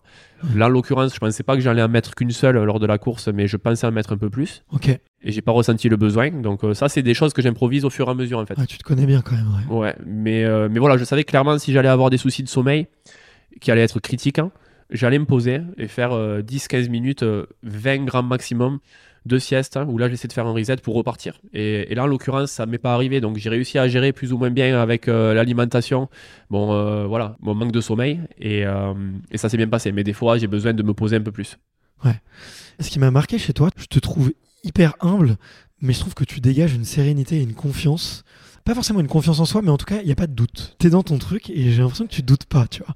La question que je voulais te poser, c'est est-ce que il y a eu des moments où, durant cette course, où euh, bah, j'imagine il y avait, t'étais un peu dans ton état de flow quand même, tu vois, tu l'as dit, t'étais en forme parfaite, t'étais hyper bien préparé et tout. Est-ce qu'il y a des moments où t'as douté? Il y en a plein de moments où j'ai douté, du début jusqu'à la fin. Le début, c'est est-ce qu'on va faire la première boucle dans les temps? Est-ce que je vais pas mettre 10 ou 11 heures plutôt que 9 heures espérées? On ne sait pas. En fait, c'est un pas après l'autre à chaque fois. Mais j'ai eu des moments de doute à chaque fois. Quand j'ai quitté Guillaume lors de la deuxième, je commençais à voir les barrières horaires se rapprocher. Je me suis dit, ça va être compliqué. Euh, et ça, tout, tout le temps. Lors de la troisième boucle, lorsque j'étais avec Jared Campbell, triple finisher, qui venait pour son quatrième finish, J'étais avec lui et j'y demande T'en penses quoi pour 5 boucles? Il me dit C'est très compliqué, euh, on n'est on est pas en avance. quoi. Donc ça fait douter forcément. Si lui me dit ça, moi, c'est encore pire. quoi. Donc euh, ben, je doute tout le temps en fait. Je doute quand je dois partir en sens anti-horaire sur la cinquième. Je me dis Je sais que je vais faire des erreurs d'orientation. Comment ça va être? Est-ce que ce sera des grosses erreurs ou pas quoi? Mais je savais que j'allais en faire. Au final, ça s'est trouvé que c'était des petites erreurs de 15-20 minutes à chaque fois, pas d'une heure ou deux quoi mais c'est inquiétant. Donc euh, pendant la cinquième, je doutais aussi, jusqu'à arriver vers la fin où là, c'était des sections que je connaissais mieux. Et là, je me suis dit, il n'y a plus trop de, gros doutes, hein. mais reste concentré sur ton objectif et ne te trompe pas au dernier virage, comme c'est arrivé à, Gary. Donc si, des moments de doute, il y en a eu tout le temps. Par contre, euh, en fait, comme tu dis, je, me connais bien, je me lance sur des projets où j'ai euh, un gros taux d'échec à chaque fois. J'ai vécu une année 2021 terrible, hein. j'ai réussi à rien faire. Hein tout ce dont je me suis lancé, le GR20 en Corse, le GR5 dans les Alpes et d'autres ultras, j'ai tout abandonné en fait. Je me rappelle, je m'étais acheté un symbole cette année-là, c'était une petite aile, un petit bijou là, c'était une petite aile de voilà d'oiseau entre guillemets que moi je, représentais comme une aile de phénix en fait. Et je voulais que ce petit bijou, il représente mon année 2021, où c'était une année d'échec en fait. Et je me suis dit, tu vas rebondir sur ça, euh, tu vas essayer d'apprendre un peu ce, qui t'a fait échouer en fait, ben, trop de chaleur au GR20 et un manque de préparation, le GR5, j'avais, j'étais pas habité par le défi en fait. Mentalement, j'étais pas prêt à souffrir autant pour euh, la finalité. Donc, plein de petits trucs qui ont fait que, je voulais rebondir sur ça et que j'accepte l'échec en fait. J'accepte l'échec parce que je sais que dans mon voilà quand ça réussit, c'est, magnifique. Ça me fait des, souvenirs et vivre des émotions incroyables. Le John Muir Trail, j'ai échoué deux fois, mais la troisième fois, c'était incroyable. La traversée des Pyrénées aussi, la Baldi Marathon aussi, et, là, la, la Barclay aussi. Et, et j'étais prêt à échouer. J'avais aucun souci avec ça en fait. Je savais que je pouvais ne pas être finisher cette année, que j'allais bien vivre avec ça malgré la déception. Il hein. ne faut pas relativiser. Clairement, je me suis préparé euh, pour euh, me donner les meilleures chances en espérant ne pas échouer. Mais je me suis dit, si tu échoues, ça sera juste une étape de plus dans ton processus en fait. Et, là, je sais à l'heure actuelle que dans mes futurs projets, mon taux de réussite, il va pas forcément augmenter en fait. Je sais que je, je m'attends à échouer peut-être en juin prochain ou pas j'aime bien cette incertitude. J'aime bien me lancer dans des projets où je, je, sais que je vais échouer fort probablement. Donc en fait, je suis confiant de ça parce que je, je donne plus trop d'importance sur l'échec ou le, succès. L'échec va me faire apprendre et je m'attends à échouer. Et le succès va faire en sorte que je vais vivre des émotions incroyables. Donc euh, je suis assez serein par rapport à ça. Je me mets pas de pression supplémentaire à me dire euh, ça y est, je vais être attendu en juin, on va attendre à ce que je termine. Ben non, en fait, euh, je vais tout donner et si j'échoue, c'est qu'il y aura quelque chose qui aura fait que j'aurais échoué. Soit j'aurais été trop faible mentalement, soit la météo, soit l'alimentation, manque de lucidité. On verra ce qui se passe. Mais euh, voilà, je suis dans cette démarche-là. quoi. Ok, c'est hyper intéressant, cette philosophie de l'échec. J'ai l'impression que je, cherche le mot, mais peut-être que t'embrasses l'échec, tu vois, ou t'en fais ton ami, en fait. Ok, mais je le, je, le voyais pas comme ça. Euh. Il y en a qui disent d'ailleurs à la Barclay, les, les vrais vainqueurs, c'est ceux qui finissent pas parce que c'est eux qui en apprennent plus sur eux-mêmes. Parce que les finishers, ils apprennent pas forcément grand-chose parce qu'ils ont fini et tout s'est bien déroulé. Du coup, il y en a qui disent que les vrais vainqueurs, c'est ceux qui échouent à la Barclay, parce que du coup, eux, ils ont une opportunité d'apprendre et de devenir meilleurs. Alors que quand on finit, mais moi, c'était un peu ça l'occurrence. J'ai pas appris grand-chose sur cette course parce que tout s'est bien déroulé pour moi. Et je trouve que c'est beau de, se dire, voilà, le vrai vainqueur, c'est celui qui échoue parce qu'il a vraiment l'opportunité ben, d'en apprendre plus et d'améliorer ses défauts, alors qu'il a d'autres qualités à côté. Mais du coup, voilà, ces défauts-là, il les a identifiés et il peut euh, faire en sorte de rebondir sur ça. Quoi. Ouais, bien sûr, on, apprend, on progresse beaucoup plus grâce euh, aux échecs et, aux tentatives non, non, non réussies. Mais c'est vrai. Après, euh, tu as quand même appris à réunir tous les ingrédients pour y arriver. Quoi. Donc, une question que je me posais aussi sur le, peut-être sur le, sur le parcours, et après j'ai d'autres petites questions, mais tu as le droit de venir faire du repérage? Tu le connaissais, le parcours? Alors, il y, y, a des vidéos, il y a il y a des reportages, il y a effectivement, euh, il y a la cartographie, il y a les rapports de course, tu l'as mentionné, mais tu as le droit de venir pour repérer le terrain et, d'aller voir euh, comment ça, comment ça va se profiler Donc ça a changé au fur et à mesure des années en fait. Il y a 21 ans, 22 ans, il y a eu un gros problème avec cette course et le parc, parce que c'est un parc, euh, c'est un state park aux États-Unis, c'est un parc préservé en fait. Ils voulaient arrêter la course parce qu'il y avait des gens qui commençaient à venir faire du hors-sentier, etc. Ça ramenait des gens en fait et ça faisait que ça préservait moins le parc en fait. Ouais. Euh, avant, c'est des gens qui se préparaient en fait, qui voulaient la préparer. Exactement, des gens qui voulaient se préparer. Après, pendant la course, forcément, ils faisaient du hors-sentier dans le parc aussi, ce qui n'était pas autorisé. Donc avant, les gens allaient reconnaître le parcours en faisant du hors-sentier, et voilà, en faisant ça justement. Ce qui a maintenant changé, maintenant c'est interdit de faire de la reconnaissance hors-sentier. Le hors-sentier, ça correspond quand même à 70-80% euh, de la course. Donc euh, Autant dire tout. voilà, c'est ça. Donc on peut pas trop euh, repérer la course. Par contre, il y a énormément d'informations euh, qu'on peut récupérer par les rapports de course. On sait où la course elle est. On peut repérer tous les sentiers du parc, tous les sentiers tracés qui sont sur les cartes officielles. On peut les repérer.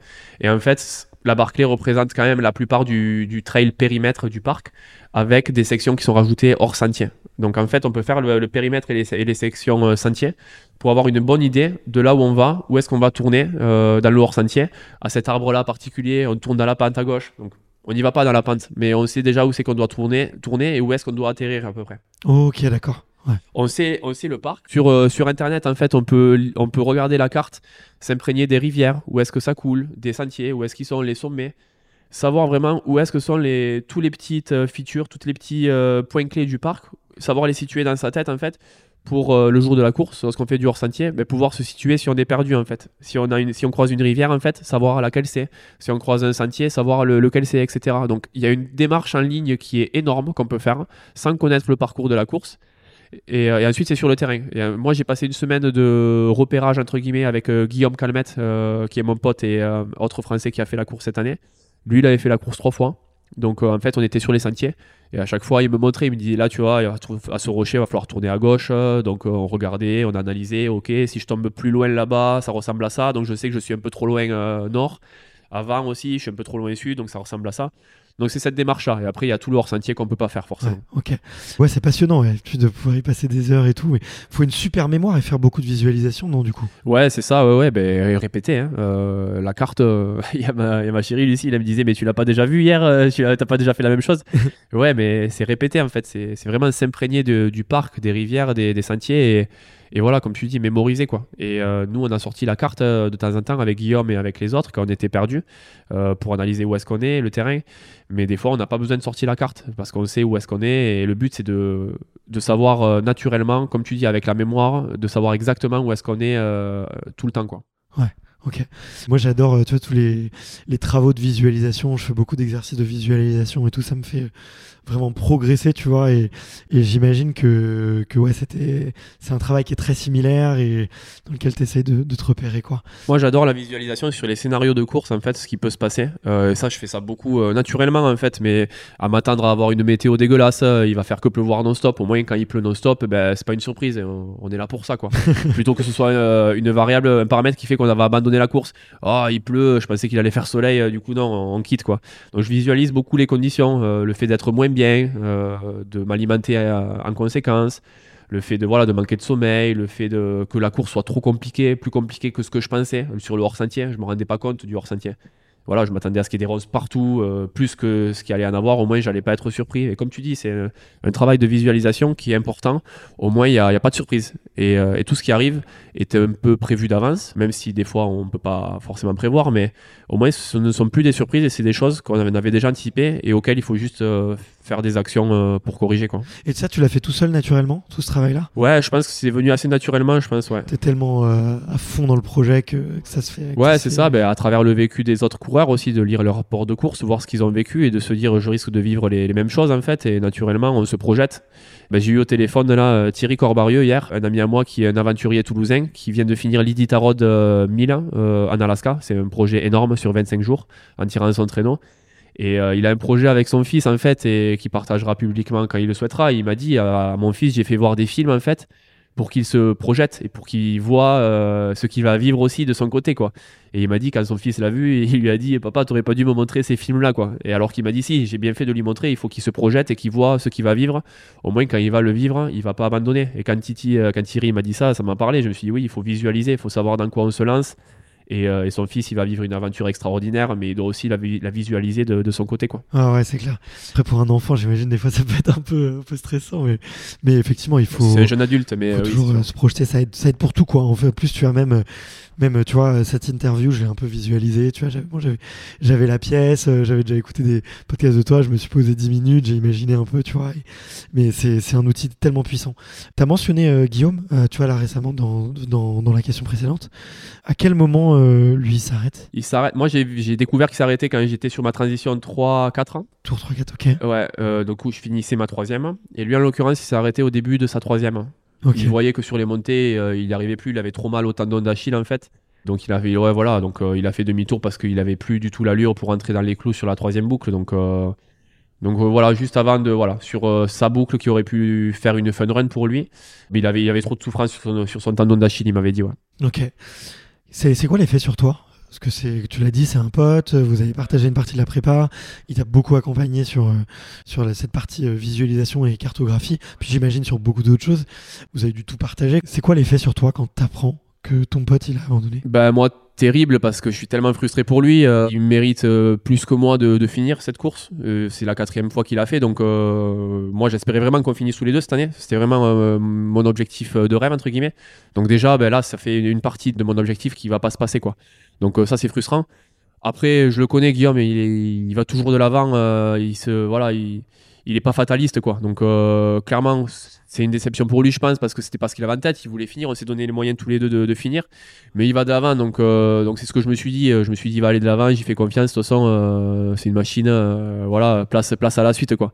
Mais clairement, oui, quand j'ai appris sur la troisième qu'il avait pas fini, enfin qu'il avait fait demi-tour, j'étais dégoûté parce que c'est mon pote, parce que je voulais qu'il finisse lui aussi et mais c'est comme ça, c'est l'ultra, il, le sait, il nous le dira mieux que, moi, je pense. euh, il va de l'avant et, place à la suite. quoi. Et moi, quand j'étais en course, hein, ben, j'étais dégoûté euh, et vite j'ai dû me forcer à me recentrer sur ma transition. En fait, j'avais ma transition critique entre ma troisième boucle et quatrième boucle là, et je devais exécuter, je devais m'alimenter, je devais dormir.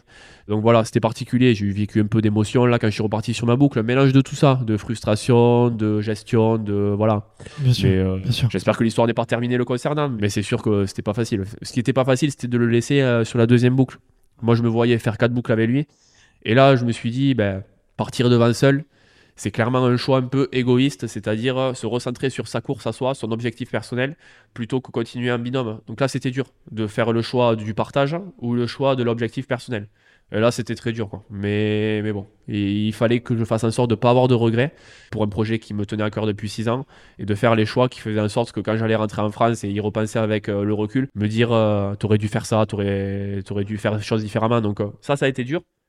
Mais je voulais me donner les moyens de ne pas avoir de regrets. Donc, euh, donc voilà. Ça reste un sport individuel et ça peut te saboter ta course, tu vois, d'être pas à ton rythme et d'avoir quelqu'un à gérer et, et te laisser un peu influencer, tu vois, malheureusement. Ouais, bon, Guillaume, j'avais pas du tout à le gérer, mais en fait, euh, c'est qu'on était dans une. Voilà, on était un binôme en fait. Et naturellement, à la seconde boucle, on ralentissait, on se rapprochait des barrières horaires qui faisaient que notre binôme devenait. euh, ben, ça devenait dangereux pour nous deux en fait. On, on risquait de. Voilà, aucun de nous deux finir quoi. Donc là, j'ai pris le choix de partir devant pour moi me rassurer que j'allais rentrer dans la barrière horaire que nous on s'était imposé, euh, le plus proche possible en tout cas, et éviter ce, genre de risque quoi. Mais lui, après, je, je me faisais pas de soucis pour lui. Là. Enfin, euh, moi, j'ai rien appris sur la course. C'est plutôt l'inverse. Quoi. Lui, il était totalement autonome et, et j'y faisais confiance. Et après, il s'est trouvé qu'il était moins bien sur la troisième. Mais ça, c'est pas de chance. Quoi. Et voilà, quoi. Ouais, puis il reviendra, c'est sûr, c'est sûr et certain. À quel moment, toi, tu réalises que c'est fait? Que c'est fait au dernier virage, quand je rejoins le sentier, vraiment, parce que, à nouveau, hein, je reste concentré. Je me rappelle de l'historique des courses. Gary, euh, il aurait pu croire que c'était fait au milieu de sa cinquième. Et ben, c'est- au final, euh, il s'est trompé au dernier virage et c'était pas fait. Quoi. Mais je pensais vraiment à ça sur la dernière descente. Je me suis dit, reste concentré quoi. Et ça sera fait quand tu seras vraiment en bas quoi. Par contre je me suis rendu compte que c'était faisable. Longtemps avant quand j'ai fini ma quatrième quand j'ai fini ma quatrième et que je transitionne sur la cinquième là je me dis t'as le temps euh, ça devrait le faire. Mais du coup c'est particulier parce qu'il faut rester concentré. Il faut chasser toutes les émotions. Euh, ne pas crier victoire trop tôt comme je l'ai fait lors de mon euh, second John, John Muir Trail où là j'ai perdu le fil donc je me suis jamais dit c'est fait je me suis tout le temps, tout le temps dit euh, vers le prochain livre euh, vers la prochaine section. Restons concentrés. Et là, je me suis dit, c'est fait. Là, j'ai laissé euh, exploser ma joie et je me suis vraiment libéré au dernier virage quand j'étais sur le sentier et quand je voyais les lumières au camp qui étaient, qui devant moi. Là, c'était bon. Ça s'est traduit comment? C'est des larmes, c'est des cris, c'est. Tu penses à quoi à ce moment-là? Ouais, c'est particulier, mais je pensais beaucoup C'est à. personnel, mais bien sûr. Ouais, non, non, non, c'est voilà, c'est naturel. Je pensais à Lucille qui n'était qui n'était pas là et qui me, j'avais son nez rouge sur moi que je serrais fort de temps en temps. En fait, c'était mon ma force à distance. Je pensais à elle, je pensais à mes proches qui étaient en France aussi, qui, qui me suivaient, à mes amis, à, à tous ceux qui me suivaient en fait et qui n'étaient pas là. À ceux qui étaient au camp, qui m'attendaient. Ils étaient dans l'incertitude aussi de savoir quand j'allais arriver. Et je faisais mon fil de mon aventure de mes six dernières années. Je voyais que j'étais en train de réaliser mon rêve en fait. J'ai pas éclaté un sanglot parce que j'avais du mal à réaliser. Euh, c'est difficile de réaliser. Toujours à l'heure actuelle, j'ai l'impression que c'était une, une sorte de rêve en fait. Ça s'est tellement passé vite au final avec le recul que euh, c'était particulier. J'ai pas éclaté un sanglot, mais j'ai vécu euh, des frissons, des émotions incroyables. Où oui, j'ai pleuré. Euh, j'ai vécu voilà des moments uniques dont je me rappellerai toute ma vie. Des mots échangés avec les gens sur place, avec Laz, avec Guillaume, avec voilà, c'était avec Lucille au téléphone. C'était c'était juste incroyable. Donc c'était un mélange d'émotions de ce genre. Ouais. Ah ok.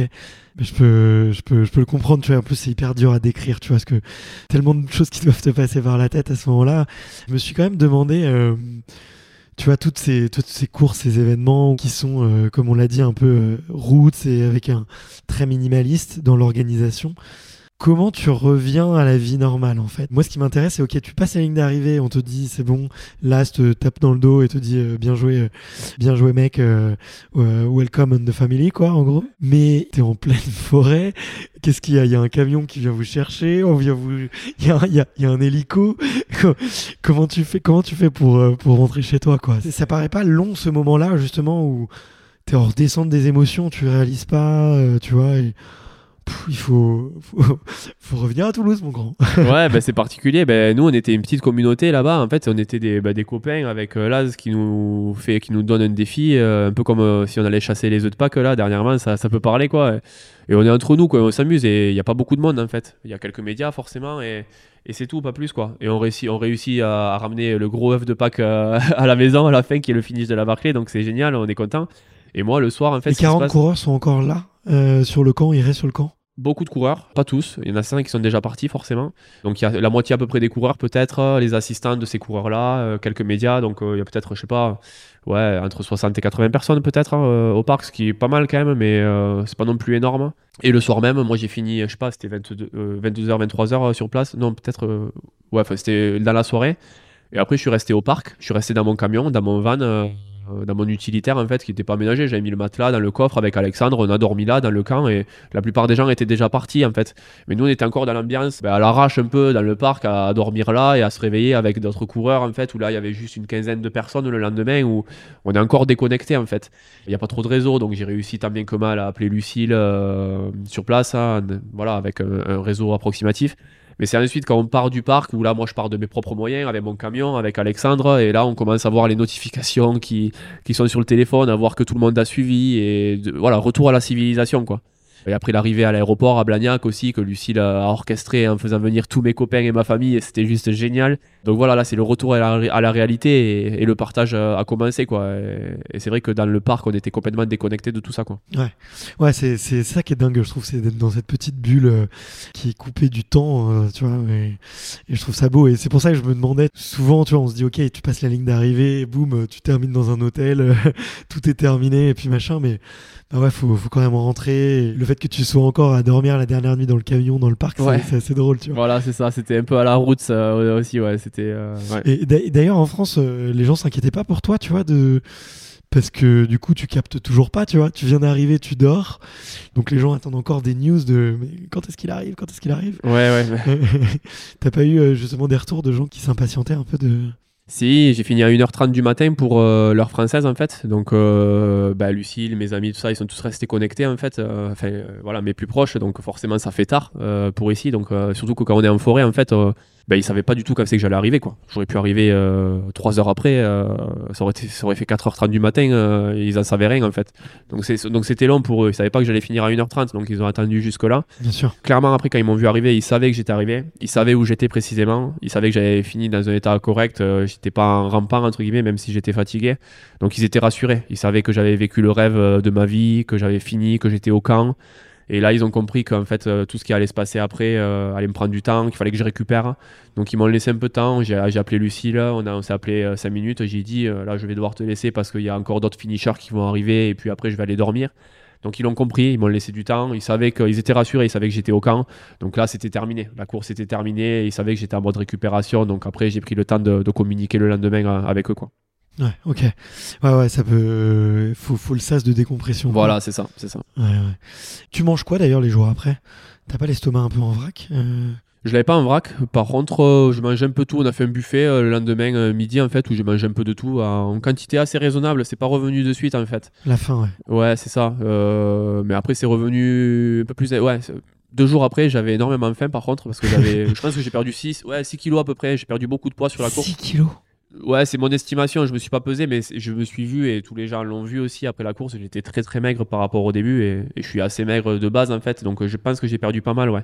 Ok. Donc il fallait que je compense. Donc j'ai beaucoup mangé après. Je mangeais de tout. Je me rappelle, on a fait un steakhouse avec euh, Alexandre euh, aux États-Unis. Euh, les, les grillades là-bas sont pas mal, donc on s'est fait assez plaisir. Euh, on a fait pizza aussi avec euh, John, euh, John Kelly, John Fegui Verezi, les anciens finishers, le, le lendemain de la course. hein. Donc on s'est fait plaisir aussi. C'était des bonnes grosses pizzas à l'américaine. C'était sympa. Euh, donc voilà, on n'a pas fait dans la demi-mesure. quoi. On s'est fait plaisir et euh, il faut récupérer les kilos qu'on perd. Quoi. Et, et après, quand je suis rentré en France, c'est pareil. Euh, ma copine, elle m'a acheté des sodas. Elle m'en achète jamais, mais elle m'a dit Allez, cette fois-ci, tu les mérites. Il faut du sucre. voilà, c'est ça. Donc pour la récup, c'est pas top, mais c'est juste des plaisirs en fait que ben, on compte plus. quoi. Ouais, non, mais je, je, je peux bien le, bien le comprendre, ouais. J'avais, j'avais une, une dernière question, tu vois, euh, avant de, de clôturer cette interview, euh, peut-être un petit peu plus deep. Je sais pas vraiment comment la formuler, mais c'est, est-ce que tu vois, après un événement qui t'a possédé, qui t'obsédait, tu vois, pendant 6 ans quasiment, ouais? Ouais, c'est ça. 6 ans pile poil euh, pratiquement. ouais.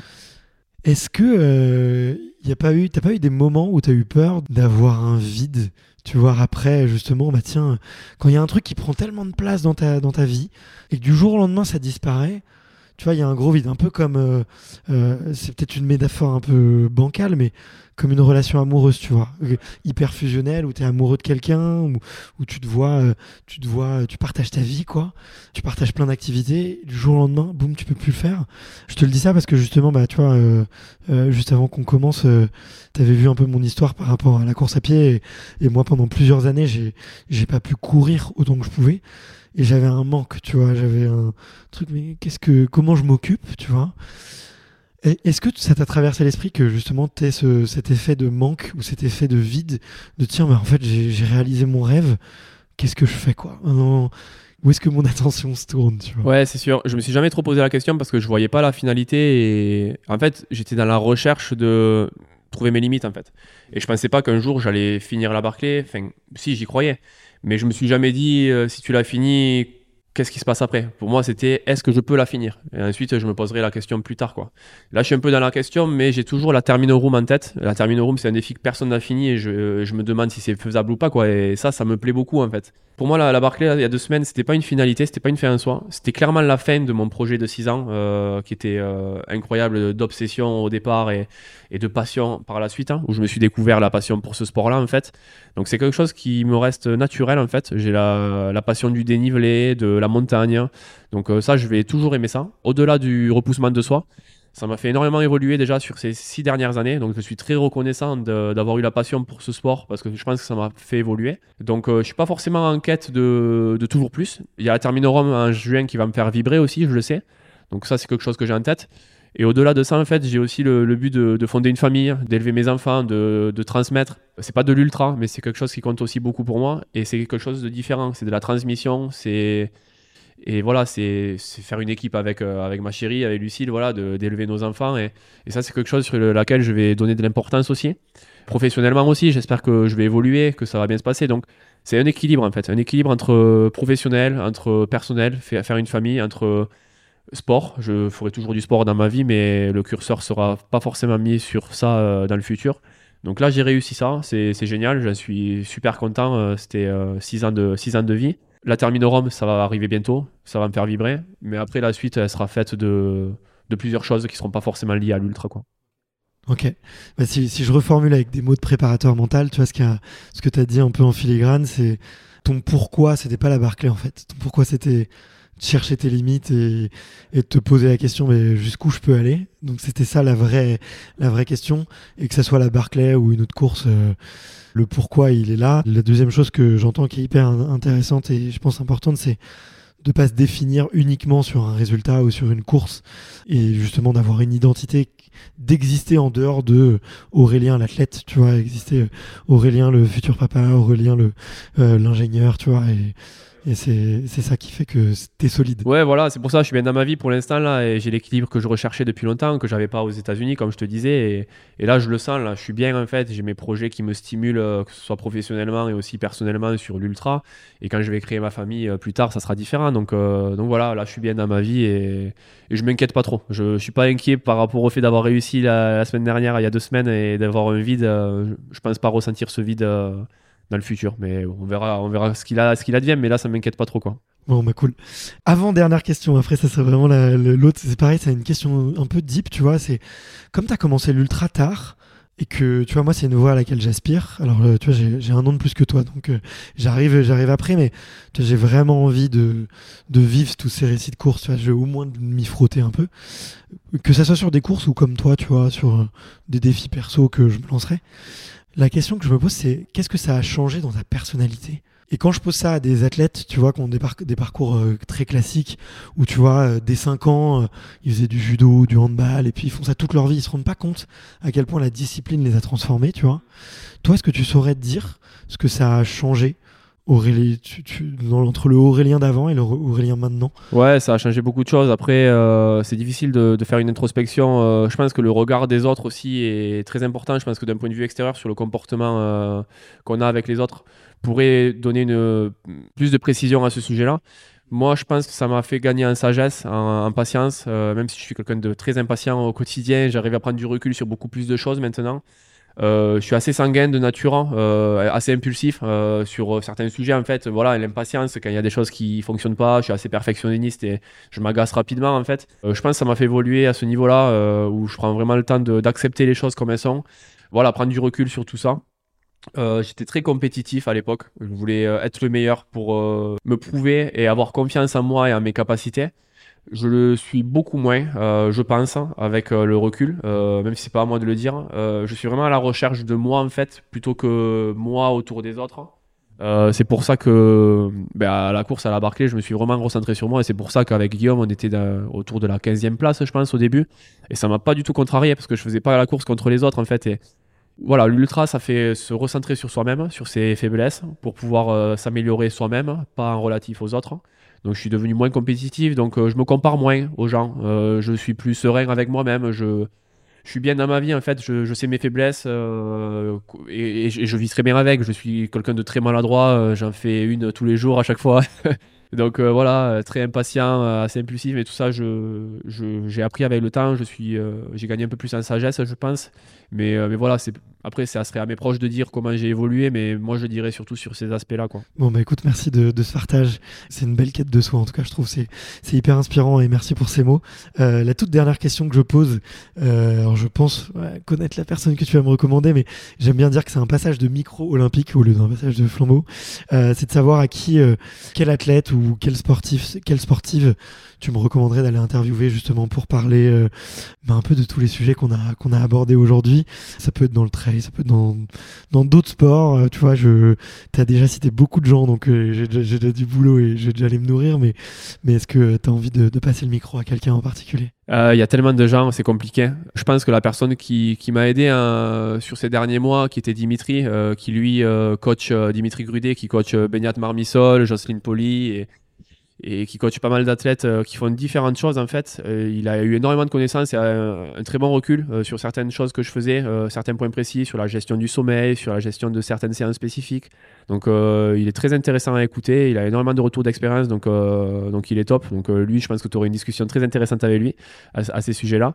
Et après, il y a tellement d'autres athlètes que c'est compliqué de, de, faire le tri, mais là, c'est la première personne qui me vient parce que du coup, on communique ensemble et parce qu'il est source aussi d'informations très intéressantes. Donc voilà. Ok, mais je serais curieux d'avoir euh, son avis euh, de coach, on peut le considérer comme ça? Ouais, c'est ça, il est coach, euh, il se lance dans son activité là, donc exactement. Ok, puis il faut que j'aille voir, faut que j'aille voir Guillaume aussi quand même. Pour, bah, Guillaume, moi, ça a toujours été une inspiration pour moi. Donc, il a déjà eu l'occasion de partager son histoire, etc. Donc, il le sait, de toute façon. Hein, J'y dis tout le temps à travers tous les médias. c'est devenu un pote avec le temps, mais moi, c'est mon idole. C'est une machine. Il, Donc euh, clairement, il pourra te raconter aussi des histoires très intéressantes par rapport à son vécu, ça c'est sûr. Ok.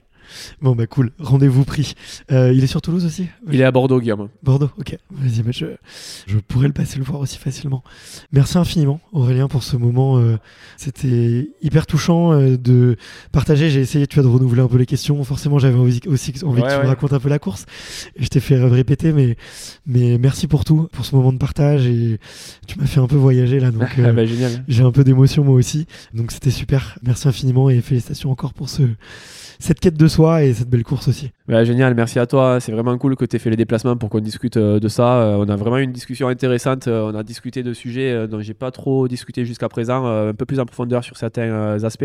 Donc c'était chouette. Tes podcasts ils sont super inspirants. Donc à faire, en faire partie, c'est vraiment génial. Donc, donc merci de me donner l'opportunité de, de partager ça avec toi. C'est top. Bah écoute, plaisir partagé.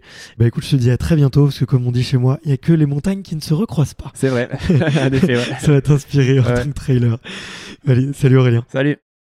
Merci d'avoir écouté cet épisode jusqu'au bout. Si vous êtes encore là, c'est sûrement que l'épisode vous a plu, donc n'hésitez pas à le faire savoir autour de vous et à vous abonner pour ne louper aucun épisode. J'ai mis tous les liens dans la description, donc n'hésitez pas à y jeter un coup d'œil. Et sinon, moi je vous dis à la semaine prochaine pour une prochaine interview. Ciao